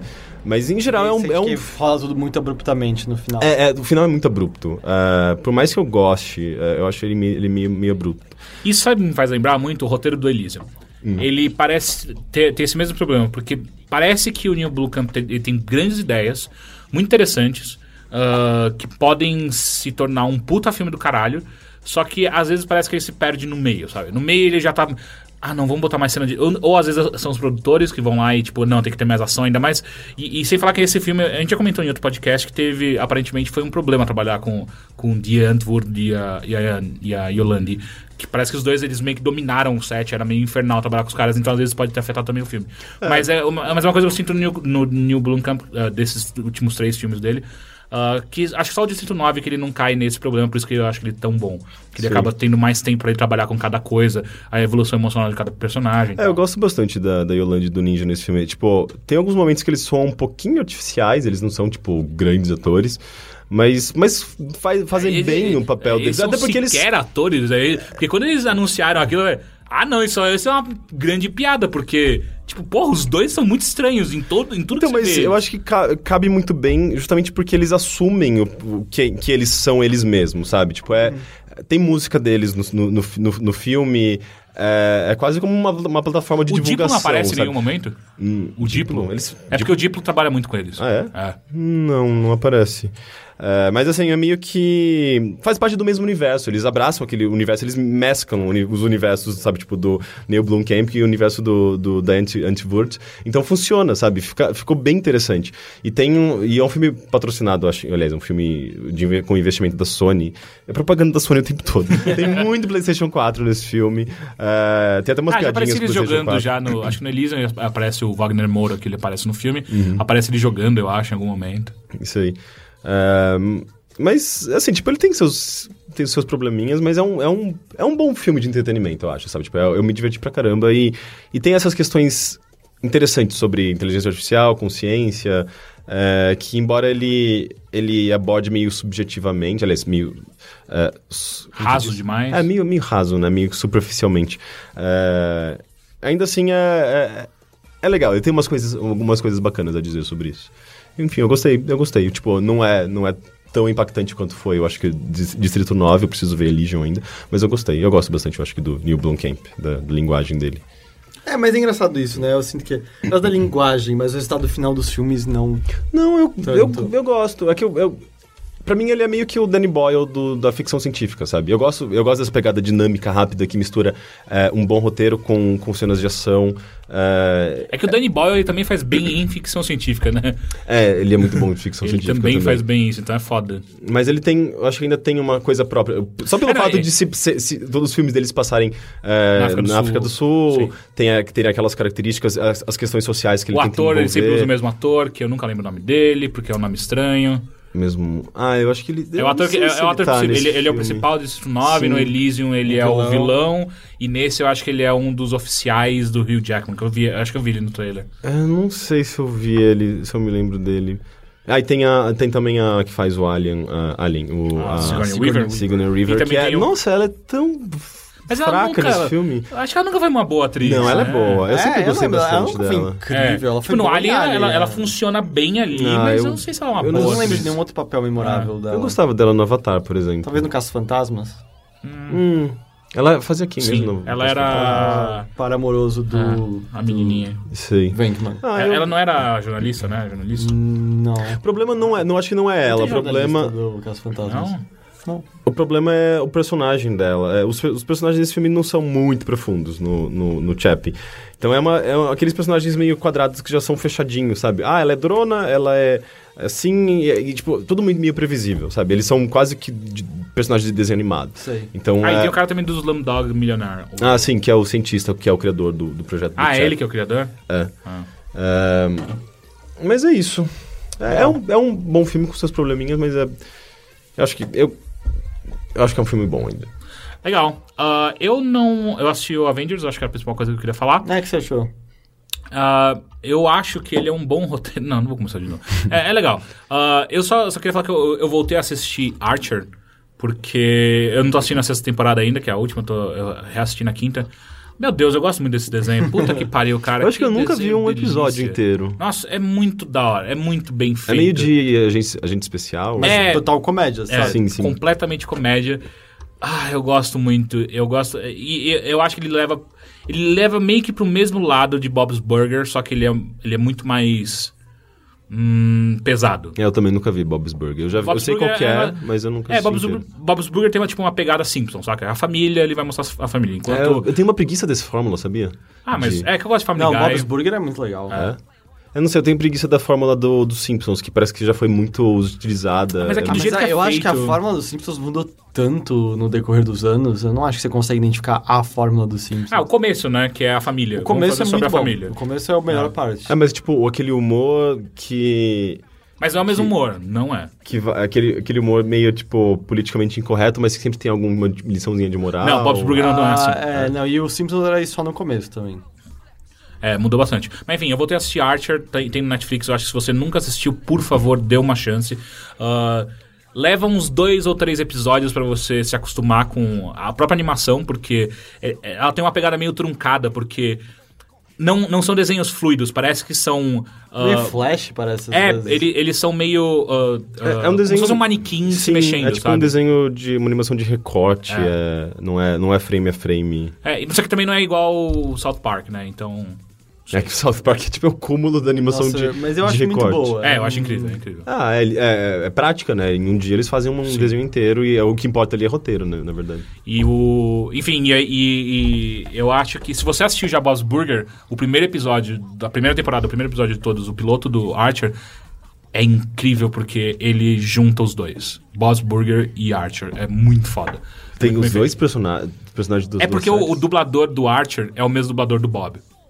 Então, e aí eles fazem uma brincadeira com isso no primeiro episódio de todos, que fala, caralho, sim! Vocês se- não se levam a sério. Isso é muito, muito bom. Uh, sem falar que a Aisha Tyler é uma das principais ah, dubladoras do Archer, que é a Aisha Tyler, a gente conhece ela da E3, que ela, se- Ubisoft. ela- ela apresentava todas as... A namorada do Ross por três episódios. A namorada do Ross por três episódios, ela aparece em outras coisas também. É, eu já vi ela há pouco tempo, em alguma coisa que eu não me lembro. É. Aliás, a Rosário Dawson tá no Demolidor. Sim, ela é muito linda, né? Se tivesse me falado isso antes, eu teria assistido antes. Ela é muito... Eu acho que a Rosário Daw- Dawson é linda e parece ser muito legal. eu, eu acho ela uma atriz muito boa, eu gosto muito dela. Uhum. Eu não lembro de outro filme. Me fala um filme dela. No filme A Prova de Morte. Qual que é esse? Ah, é aquele do Tarantino que tem o cara no carro. que Ah, sim. matar. Tá, tá. Ela Proof. fez Clerks 2. Clerks 2. Sim, agora sim, agora sim. É, é, eu tô tentando lembrar ela como uma boa atriz mesmo, né? Enfim, ah, foi isso e...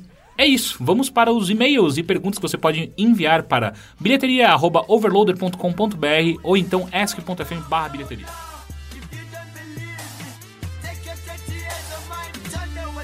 Everybody go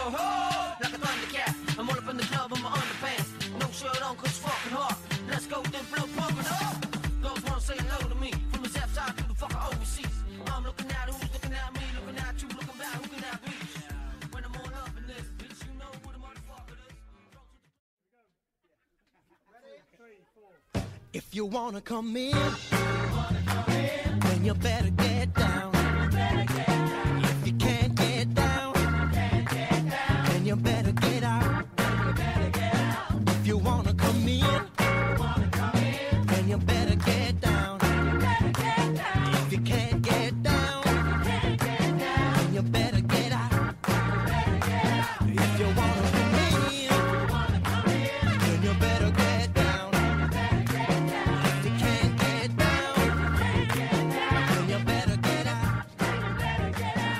Primeiro e-mail. Olá, meus caros overloaders. Olá. Prefiro me manter anônimo. Não por mim, mas por essa história envolve outras pessoas e não quero expor ninguém. Sou programador e microempresário. Tenho 27 anos e moro em Imbiúna, no interior de São Paulo. Gostaria, gostaria de lhes pedir conselhos. Nasci sem um olho. O meu olho direito é um olho de vidro que, por mais que tente simular um olho real, fica estranho. Tive muita acne, mas muita mesmo, o que me deixou marcas até hoje. Além disso, também tenho sobrepeso, que estou tentando em vão resolver. Sim, a genética foi uma vadia comigo. Por conta da baixa autoestima alimentada por esses problemas, fiz uma puta cagada. Aos 28 nam- nam- 20 anos, namorei a primeira mulher mais ou menos atraente que me deu bola. Mulher essa com quem fiquei por 6 anos. Eu não gostava dela, mas me mantive no relacionamento porque sempre tive medo patológico de ficar sozinho. Até que em 2003, com pressão dela para casarmos, pesei as coisas. Vi que ela definitivamente não era a pessoa com quem eu queria passar o resto da minha vida, então terminei e foi aí que caí numa tristeza infinita. Tenho um vazio afetivo e sexual enorme. Afinal, fui fiel por seis anos, e nesses seis anos não, não atraí. Tendo assim só ido pra cama com uma, uma, com uma minha primeira namorada e com ela. Enquanto todos os meus amigos transaram pra caramba e são muito bem resolvidos neste ponto. E estão namorando mulheres incríveis, já casaram ou fazem planos de casar.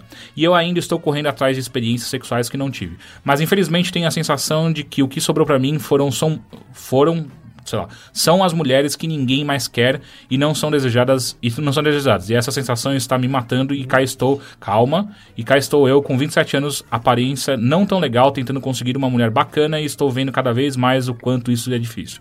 Estou saindo bastante, mas nas baladas só vejo garotas mais novas que jamais topariam sair comigo. Infelizmente, isso está me deixando insatisfeito com a vida a ponto de não conseguir me concentrar em mai- nada mais. Trabalho, filmes e até mesmo os jogos perderam completamente a graça. Sinto que vou ficar sozinho para sempre e que nunca vou constituir família. Sendo assim, poderia morrer agora que nada vai fazer diferença, já que não terei para quem passar nada o que vi e, e vivi e tudo de bom que eu tenho morre comigo. Então eu preciso lhes perguntar, como conseguir uma garota legal depois dos 27 anos? Que lugar de São Paulo mora no interior, mas é perto de São Paulo frequentar para facilitar esse tipo de conquista? O que fazer para tentar recuperar a graça nas coisas? Abraço, obrigado de coração e no mais desculpa o textão. Bem, Antes, antes de mais nada, não se compare aos seus amigos e, tipo, sua vida é é a sua vida, seu tempo é seu tempo, sabe? Tipo, cada um tem seu ritmo, tem suas vantagens e desvantagens, tipo, na vida e você não pode... É, é injusto pra você, sabe? Fazer esse tipo de comparação. Em segundo lugar, não olhe pra mulheres como se elas fossem safras, do tipo, as boas foram pegas e acabaram as que valem a pena, porque talvez isso explique O porquê você tá sozinho. É, do tipo, isso não é legal. Você tá olhando com um julgamento muito específico, quase material, numérico pra uma outra pessoa, e não, não, não é assim que funciona. Não, não é assim que funciona. Existem, provavelmente, mulheres eh, tão vulneráveis quanto você nesse aspecto, sabe? Tipo, e... e é uma questão de, de, de- Eu acho que tem um lado humano aí que é importante, sabe? Tipo, de você eh, conversar com as pessoas em, em pé de igualdade, sabe? Tipo...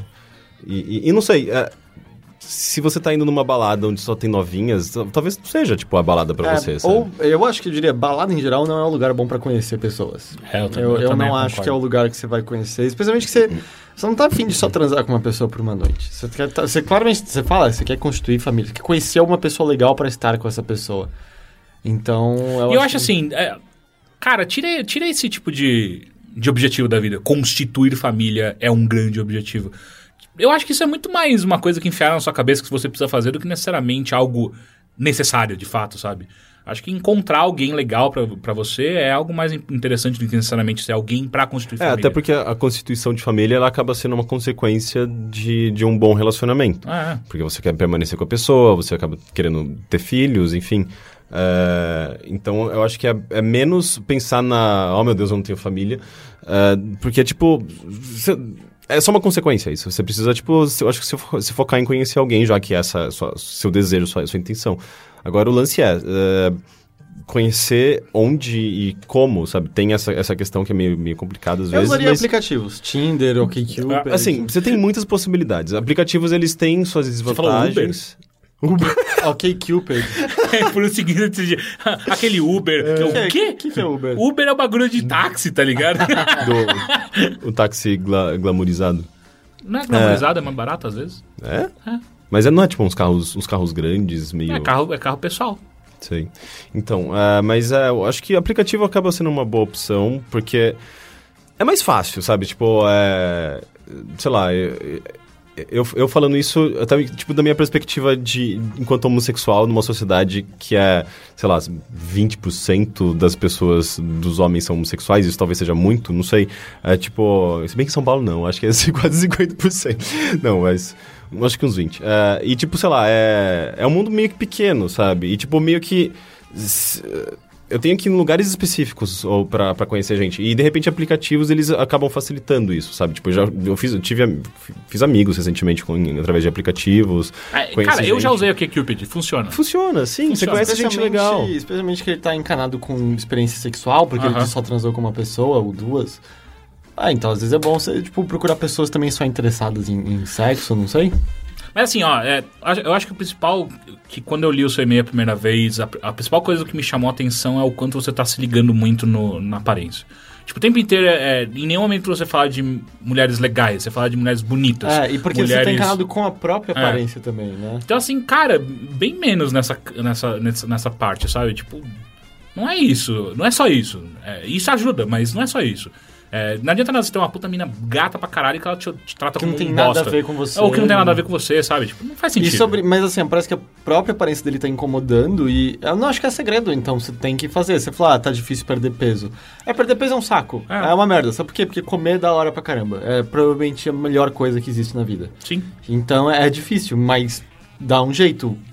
Dá um jeito de ter acesso a uma esteira, corre no parque, come menos doce, dá pra emagrecer, não é impossível. Porra, corta refrigerante. Eu cortei o meu, você desincha que é assustador. É, você fala do lance do olho de vidro. Vai parecer zoeira, mas. Eu não sei, dá outros jeitos então. Você não gosta de não ter nada ali aparecendo? Põe um tapa-olho. Caralho, o tapa-olho é muito É, da não, hora. é que quando eu falo pode estar parecendo que é piada, sabe? Não, não é. Não, não, cara, existem tapa-olhos, não, não tô dizendo, ah, pirata. Mas eu já vi pessoas com tapa-olhos que pirata são... É muito legal. Mas eu já vi pessoas com tapa-olhos que é, são. Tal qual você usar uma gravata um pouco diferente, sabe? Você vai e coloca. E É um acessório. eu acho que, na real, já vira. com- Exatamente, um acessório, obrigado. Ah, já vira até um bom quebra-gelo pra conversa. Sim, De- Porque você vai chamar a atenção positivamente, acho que por conta disso. E uma coisa que você vai notando quando mais você fica velho, eu pelo menos percebi isso. A aparência vai se tornando uma coisa cada vez mais secundária, pelo menos pra- ainda mais pra mulheres. Homem é um bando de imbecil, é foda. A maior parte da gente meio babaca, a gente fica ligando pra esse tipo de coisa demais. Mas enfim, mulheres eu sinto que cada vez menos, tipo, mais velhas elas vão ficando, elas menos percebem, ligam muito pra isso, elas ficam muito mais ligadas se você é um cara legal, se você Ah, é, eu- eu- tem um bom papo. Eu não tô dizendo que, claro, que há exceções, mas Ah, eu não, acho que sim. assim, pelo menos na experiência que eu tenho casais heterossexuais, eu tenho a impressão, a aparência importa muito mais pro homem Sim. do que pra mulher. É Sim. muito mais. É, mas é muito mais uma tranquilo questão- sermos homens não tão atraentes e É tipo, sabe, olha a gente, né, sabe? É, mas é meio que também tem toda uma, uma questão muito mais complexa por trás disso tudo, né? Porque cobra-se mais da mulher a beleza Uhum. é, e do homem não, do homem cobra-se poder, sabe? É, Vocês e- têm que e aprender é- a e disparar é- raio. E é, E é meio... Eu e a gente sabe disparar raios com a bunda. Enfim, eu acho isso mega. acaba, acaba caindo em sexismo e, e questões de machismo e tal. Mas é. Mas, cara, cuide da sua aparência, sabe? Tipo, é, você vai se sentir melhor com você mesmo. Ah, não, sem E você vai, você vai, vai conseguir. é, você vai, vai ter uma autoestima, autoestima melhor que vai permitir com que você tenha mais contato com outras pessoas, queiram, fa queira falar mais, se aproximar. É, não, quando eu digo pra ele ligar menos pra segurança. aparência, é, assim, é legal você ter uma autoestima importante. Às vezes a aparência é o que falta pra você ter a, o boost de, de, de autoestima. É que eu acho que a autoestima é muito mais importante que a aparência em si. É que a, a boa aparência atrai uma autoestima legal. Mas eu conheço um monte de cara que é ridículo e tem uma puta autoestima fodida e, mano, ah, pega sim, mas, mas é meio que você tem que estar bem com você mesmo. Sim, Isso exato. envolve você é, a- assumir, às vezes, suas características, mesmo aquelas que você não gosta, é, e, a- e- e- aquelas que você acha que você consegue melhorar, você tem que ir atrás, sabe? Tipo, é, seja fazendo uma academia, seja, sei lá, tipo, putz, tô me sentindo feio. Faz um corte de cabelo diferente, compra roupa diferente, enfim, tipo, investe nisso que eu acho que você acaba se sentindo melhor com você Exato. mesmo. Tá se sentindo triste, raspa a cabeça. Eu acho que é uma boa coisa. Pô, eu acho que todo homem faz isso, né? Terminou um relacionamento, raspa o cabelo Raspa a raspado. cabeça. É, e sei lá, não pare de fazer as coisas secundárias. Você falou, ah, não tem mais vontade de jogar, ler, ver filme. Não pare, porque na verdade se parar isso vai fazer com que você vire uma pessoa menos interessante. É isso que eu ia falar, né? exatamente. Tipo, Você perde toda a graça, você não tem mais experiência pra compartilhar não tal. tem conversas e tal. É. Eu acho que não para, se força, se for necessário, mas continua vendo coisas novas, não se fecha num, num ciclo de ódio, né? Porque aí você não tem vontade de fazer nada. E aí você E não faz aí nada, você fica você puto fica porque você não fez nada. Puto com a sua baixa autoestima, e aí isso faz você se achar mais feio, isso diminui sua estima, você tem menos vontade de fazer coisas, e aí você não volta mais. Eu acho que é uma boa você pegar, listar tudo que você ah, não tá curtindo de verdade, e ver qual que é o mais fácil de você começar a arrumar Hum. e atacar esse primeiro, porque daí vai- começa a virar um. É, é um ciclo ao contrário, né? Você fe- fez isso certo, o próximo Você vai E listando. talvez listar as coisas que você acha que são legais. Você, Sim, também. Pra você Também. Reforçar, né? ver que você não é ruim como você tá achando que você é. É. Ah, próxima, ah, próxima pergunta. Overloadeiros, mas principalmente o Heitor, como um formado em letras. Vocês preferem ler livros escritos originalmente em qual língua? Em português como uma língua natural e para ampliar seu vocabulário e instrumento de trabalho, ou em inglês para uma maior fidelidade ao autor? Ele só está considerando livros em inglês. É, eu também É, eu pre- pensei nisso. Ele perguntou se, se você prefere ler livros em inglês que, em inglês ou livros Ah. em inglês em português. Não, pra você. Não, é, se eu entendo a língua original, eu vou ler a língua original, ler em inglês. Ah, normalmente... Qual foi o primeiro livro em inglês que vocês leram? Na vida? É. Putz, deve ter sido pra escola, né? Sério? Não, não, não, não, não. Sério? Não. Ah, Não. pra escola de inglês. Não, eu nunca fiz Um escola livro inglês. inteiro em inglês na, na, pra escola? Não falei na pré-escola, eu falei na escola ah, de na inglês. escola de inglês. Não, ah, eu falei, deve ter sido pra escola. Ah. Nossa, Não, mas nem na escola, eu me assustei tanto, tipo, lendo, não. tipo, Shakespeare Minha- minha com escola. seis anos de idade, sabe? Virando página. Olha, É, não, minha escola nunca deu livros em inglês. Não, tô Foi falando, eu- é que eu fazia curso de Curso de inglês. Ah, não, nunca fiz também. É, eu tenho quase certeza que deve ter sido lá. Eu lembro assim da. Tipo, claro que tem aquelas adaptações meio. Mas eu lembro do primeiro que eu li de verdade que eu gostei. Acho que foi o Dia das Trífides. Que é de uma. ó, Passa um cometa e deixa todo mundo cego na Terra. É, e aí já tipo, dá uma merda na, na sociedade por conta disso. Mas além disso, o problema é que a sociedade, eu não lembro qual era o motivo, acho que elas tinham um óleo. Mas ela estava cultivando umas novas plantas geneticamente criadas chamadas trífides que comem carne. Elas têm umas, elas têm uns chicotes venenosos que batem nas pessoas, matam as pessoas e Caralho, que livro da hora! E aí acontece que de repente Todo o mundo tá cego. O homem vira não mais o, o alfa da sociedade, vira o Caralho, que da é hora! legal, é bem legal. E tem um que Quem é o chama- autor, sabe? Puta, eu não vou lembrar. É, mas esse eu, eu, foi um dos primeiros. E, e, claro, foi naquela leitura meio bem vagarosa, que era, hum, eu não tô entendendo. Dicionário, dicionário, dicionário. continua. É, não, o primeiro livro que eu li em inglês foi, meu Deus, E um chamado tempo. I'm the King of the Castle, que eu acho, lembro de ser um bom livro também. Eu acho que a primeira coisa que eu li em inglês, e não foi nem um livro, na verdade, mas foi a o texto em inglês que eu li, foi o... o... O Corvo, do, Hum. do Edgar Allan Poe, que eu gostava muito do Edgar Allan Poe. Só que eu descobri que é, eu, pelo menos, prefiro... é, eu acho incrível a tradução do... do, É do, uma- do- é. Pera, do... Brás Cubas. Quem foi o autor do Brás Cubas? Machado de Assis? Isso, Machado de Ah, Assis tá, pergunta. ma- é, Machado de Assis fez uma, uma releitura de, de O Corvo que é, meu Deus, aquilo é lindo. Sério, é muito bom. É, eu acho que. é, Eu não sei, tipo, eu, eu, eu não me importo tanto. Se, se eu sei que é uma, uma boa tradução, eu. É, não, assim, Eu- se eu, eu- se, é se eu, sei lá, o acesso original é acesso original, mas aí do tipo, se é um livro, sei lá, vamos dizer em alemão, e aí tem a tradução em inglês e português, aí normalmente eu vou optar pelo português mesmo. Uhum. Ah, apesar de pesquisar antes, sabe? Se você pesquisar e falar, mano, a tradução é Foge, horrível em português e tem esse cara que fez em inglês que é bom, aí tudo bem. Mas normalmente eu vou optar pelo português mesmo. né? Eu tentei ler o, o Don Quixote em espanhol. Eu, eu não manjo tanto espanhol quanto eu achava. Ah, é, eu, eu percebi que eu consigo. Na faculdade tinha uns textos que eles mandavam em espanhol. É, Lendo. é uma dificuldade, É, eu entendo. Lendo na velocidade. assim, Eu tenho que ter uma consciência plena do Aham. ato de ler e traduzir ao na minha tempo. cabeça. É, né? ao mesmo tempo. E é. aí algumas coisas davam. Mas é falar em espanhol nem. Ouvir, pf, esquece. Era, era, era, muito engraçado que quando eu fui pra Argentina com a Giovana, eu falava assim, ó, relaxa que eu vou, vou guiar a gente, porque durante o meu colégio, o, o mesmo tanto de inglês que eu tive no colégio, eu tive de espanhol também. Ah, que legal. Era, era, as duas línguas eram ao mesmo tempo. E eu falei, não, não, eu, eu já tinha ido pra, pra Cancún antes e eu fiquei bêbado lá. E na minha cabeça, tipo, eu conversei com todo mundo, eu fiquei mal brother do garçom, saca? Eu cheguei lá, a Giovana me deu um banho, velho. Ela entendia o que os taxistas falavam. E taxista, tipo, eu não entendo no Rio. Se eu vou pro Rio, o taxista fala, não entendo. Aqui eu não tá entendendo nada, ela, ela me guiou o tempo inteiro. Uma língua muito veloz, né? É- tal, é tal nosso. Qual, tal qual o português de Portugal, Sim. né? Aí quando o português você pega um cara pra falar rápido, É, não, é tudo monossílaba. É. Mas é engraçado, eu tinha uma coisa com os livros do, Steve- do Steven Johnson, que eu, peguei, eu li alguns livros dele em português, eh, e de- eu li, li um em inglês dele, que é o Everything Bad is Good for You. E, e parece que eu tinha a impressão de que eu tava tendo uma- um, um contato direto com o autor, porque são livros geralmente. eh, não são livros de ficção, né? Tipo, são. eh, Como se diz? Ah, não, Não ficção. não ficção. E tem muita coisa em primeira pessoa, né? Ele contando sobre experiências dele e tal. Eh, então era meio que como se eu estivesse um- conversando diretamente com ele, ou ele me contando alguma coisa direto. Enquanto que os livros em português era como se já, já tivesse passado por alguém Ah, sim. e não, tipo, não fosse tão. Não fosse. Eu não tinha essa, essa sensação, sabe? Tipo, Entendi. de que era uma, uma linha direta com o autor, sabe? Linha direta. É, mas acho que o primeiro livro em inglês que eu li, que eu me lembro, eu acho que foi, inclusive por conta do, do meu gosto pela Jane Jensen, ah, foi o Dante's Equation, que eu acho que é o terceiro, quarto livro dela, sei lá. Que já é um livro, tipo, mó denso, sabe? Deve ter umas quase 600 páginas. E eu lembro que eu penei um pouquinho, mas eu, sei lá, eu me envolvi tanto com a história que eu acabava... Eu conseguia enca- preencher aquelas lacunas, Aham. sabe? De alguma forma. Era legal. Legal. Então, próxima pergunta. Overlindos. Essa é nova. Faz uns 6 ou 7 anos que não me apaixono por alguém. Tive umas namoradinhas no período, mas nada de meu Deus, como amo essa mulher. Isso aqui, eu, eu só realmente repeti o que ele falou. Ah, sinto falta desse sentimento. O que fazer? Vocês já passaram tanto tempo sem se apaixonar por alguém?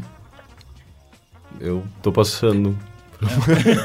tô passando. Acho que é normal, relaxa. É. Você não pode se forçar. Quando acontecer, aconteceu. É, é, sim. É, a- uma coisa que eu sempre percebi é todas as vezes que você conhece com alguém que tá tipo, eu preciso me apaixonar, eu preciso de um namoro, é esse cara que normalmente é a pessoa que se fode. Tipo, é, ou vai achar uma pessoa babaca pra ficar junto, mas porque precisa ter alguém ali, ou então simplesmente não acha porque tá muito needy, sabe? Tipo, tá- qualquer pessoa que chega perto de você já tá, pelo amor de Deus, me ama, sabe?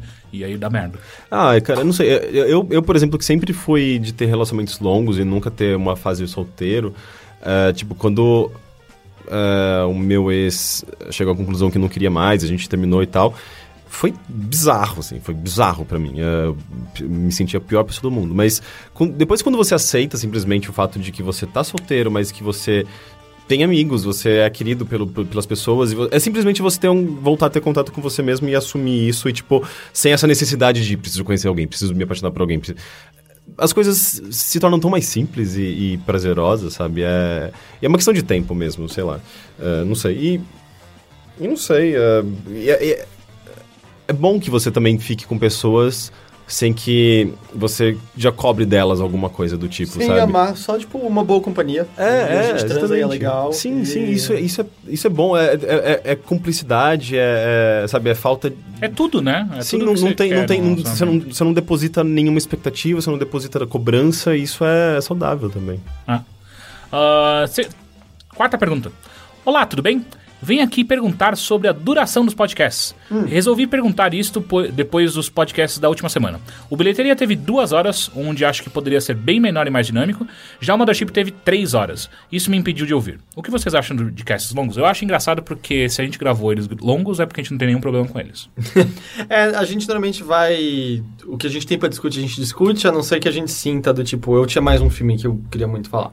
Mas aí eu já tinha eu falado três coisas, e aí tava um monólogo meu muito grande, aí. Mas não é nem que a gente pausou, galera. Não, é tipo um olhar pro outro. Oh, eu Tá vou bom. só pular isso É. aqui. Na verdade, a gente É. não edita nada.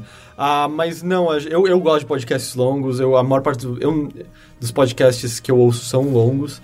Ah, tirando coisas assim que são super bem editadas porque passam no rádio, do tipo This American Life, Uhum. ou é, o 99% Invisible, que aí ele tem um assunto bem delineado. São 15 minutos e tal. É, é bem delineado o que ele vai falar de cabo a rabo. Tem uns mai- maiorzinhos até, mas.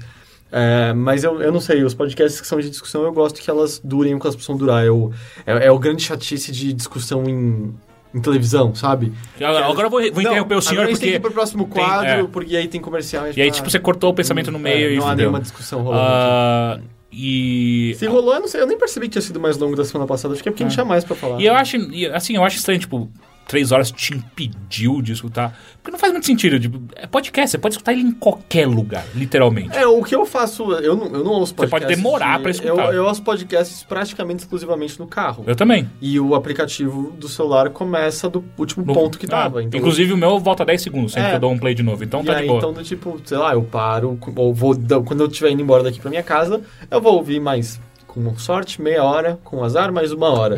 Mas, e aí, sei lá, a próxima vez eu continuo ouvindo. É, exato. Então, imp- impedir quer dizer que você tá olhando para pro tempo de duração de podcast e você tá assim, você não quer, essa é a real. Tipo, ah, não quero dedicar três horas Mas a até isso. eu entendo. Não, eu entendo, é que assim, é, im- é, impediu parece que, tipo, ah, não, você só tem três. Você só tem duas horas pra escutar podcast. Sempre.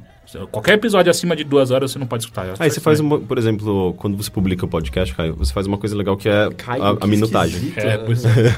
a minutagem que, se, se você não se interessa Pelo assunto? pelo assunto, você Eu só errei uma ele. vez, tá? Só uma vez deu uma merda no programa que foi o. Foi o último, aliás, eu Foi o acho. último Mothership? Acho que Foi. foi. É, deu uma merda no programa que eu perdi a minutagem. Quer dizer- tipo, Quando isso estiver num... Não, é penúltimo. penúltimo. Tá bom. Acho que sim. É, enfim.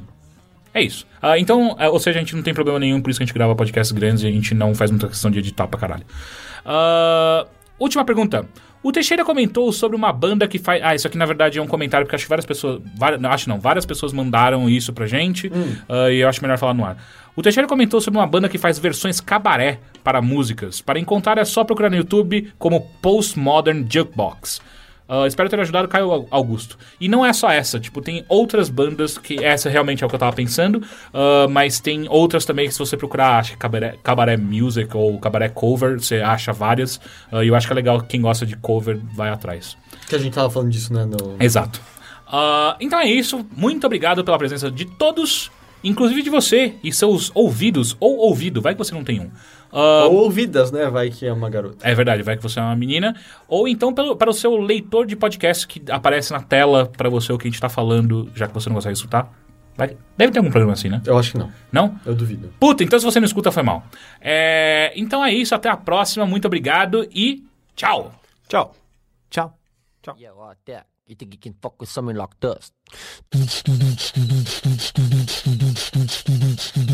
Yeah, what you mean, something like this?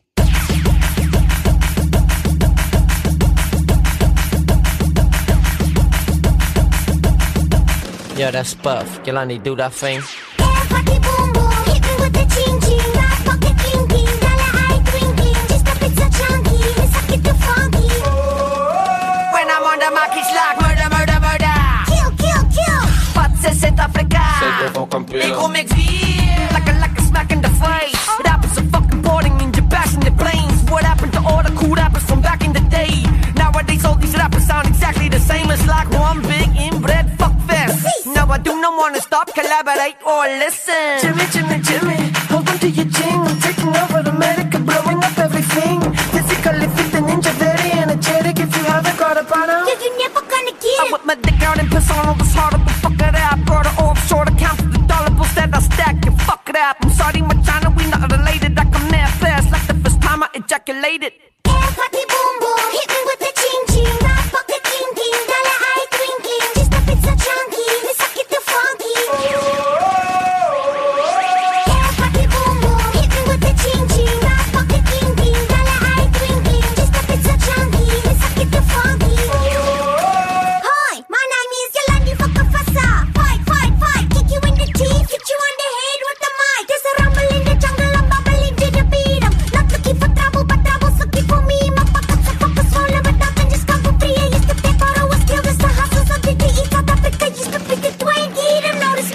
Suddenly you interested cause we're blowing up overseas.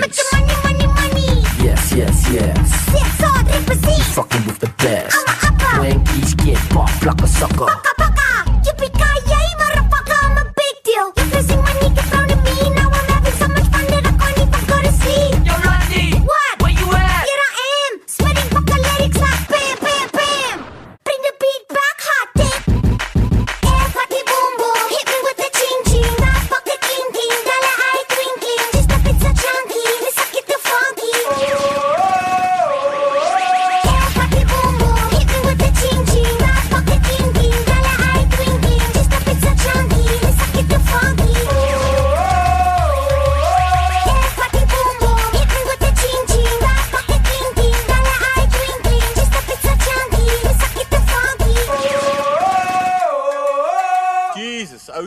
tabii ki fokken. Hey.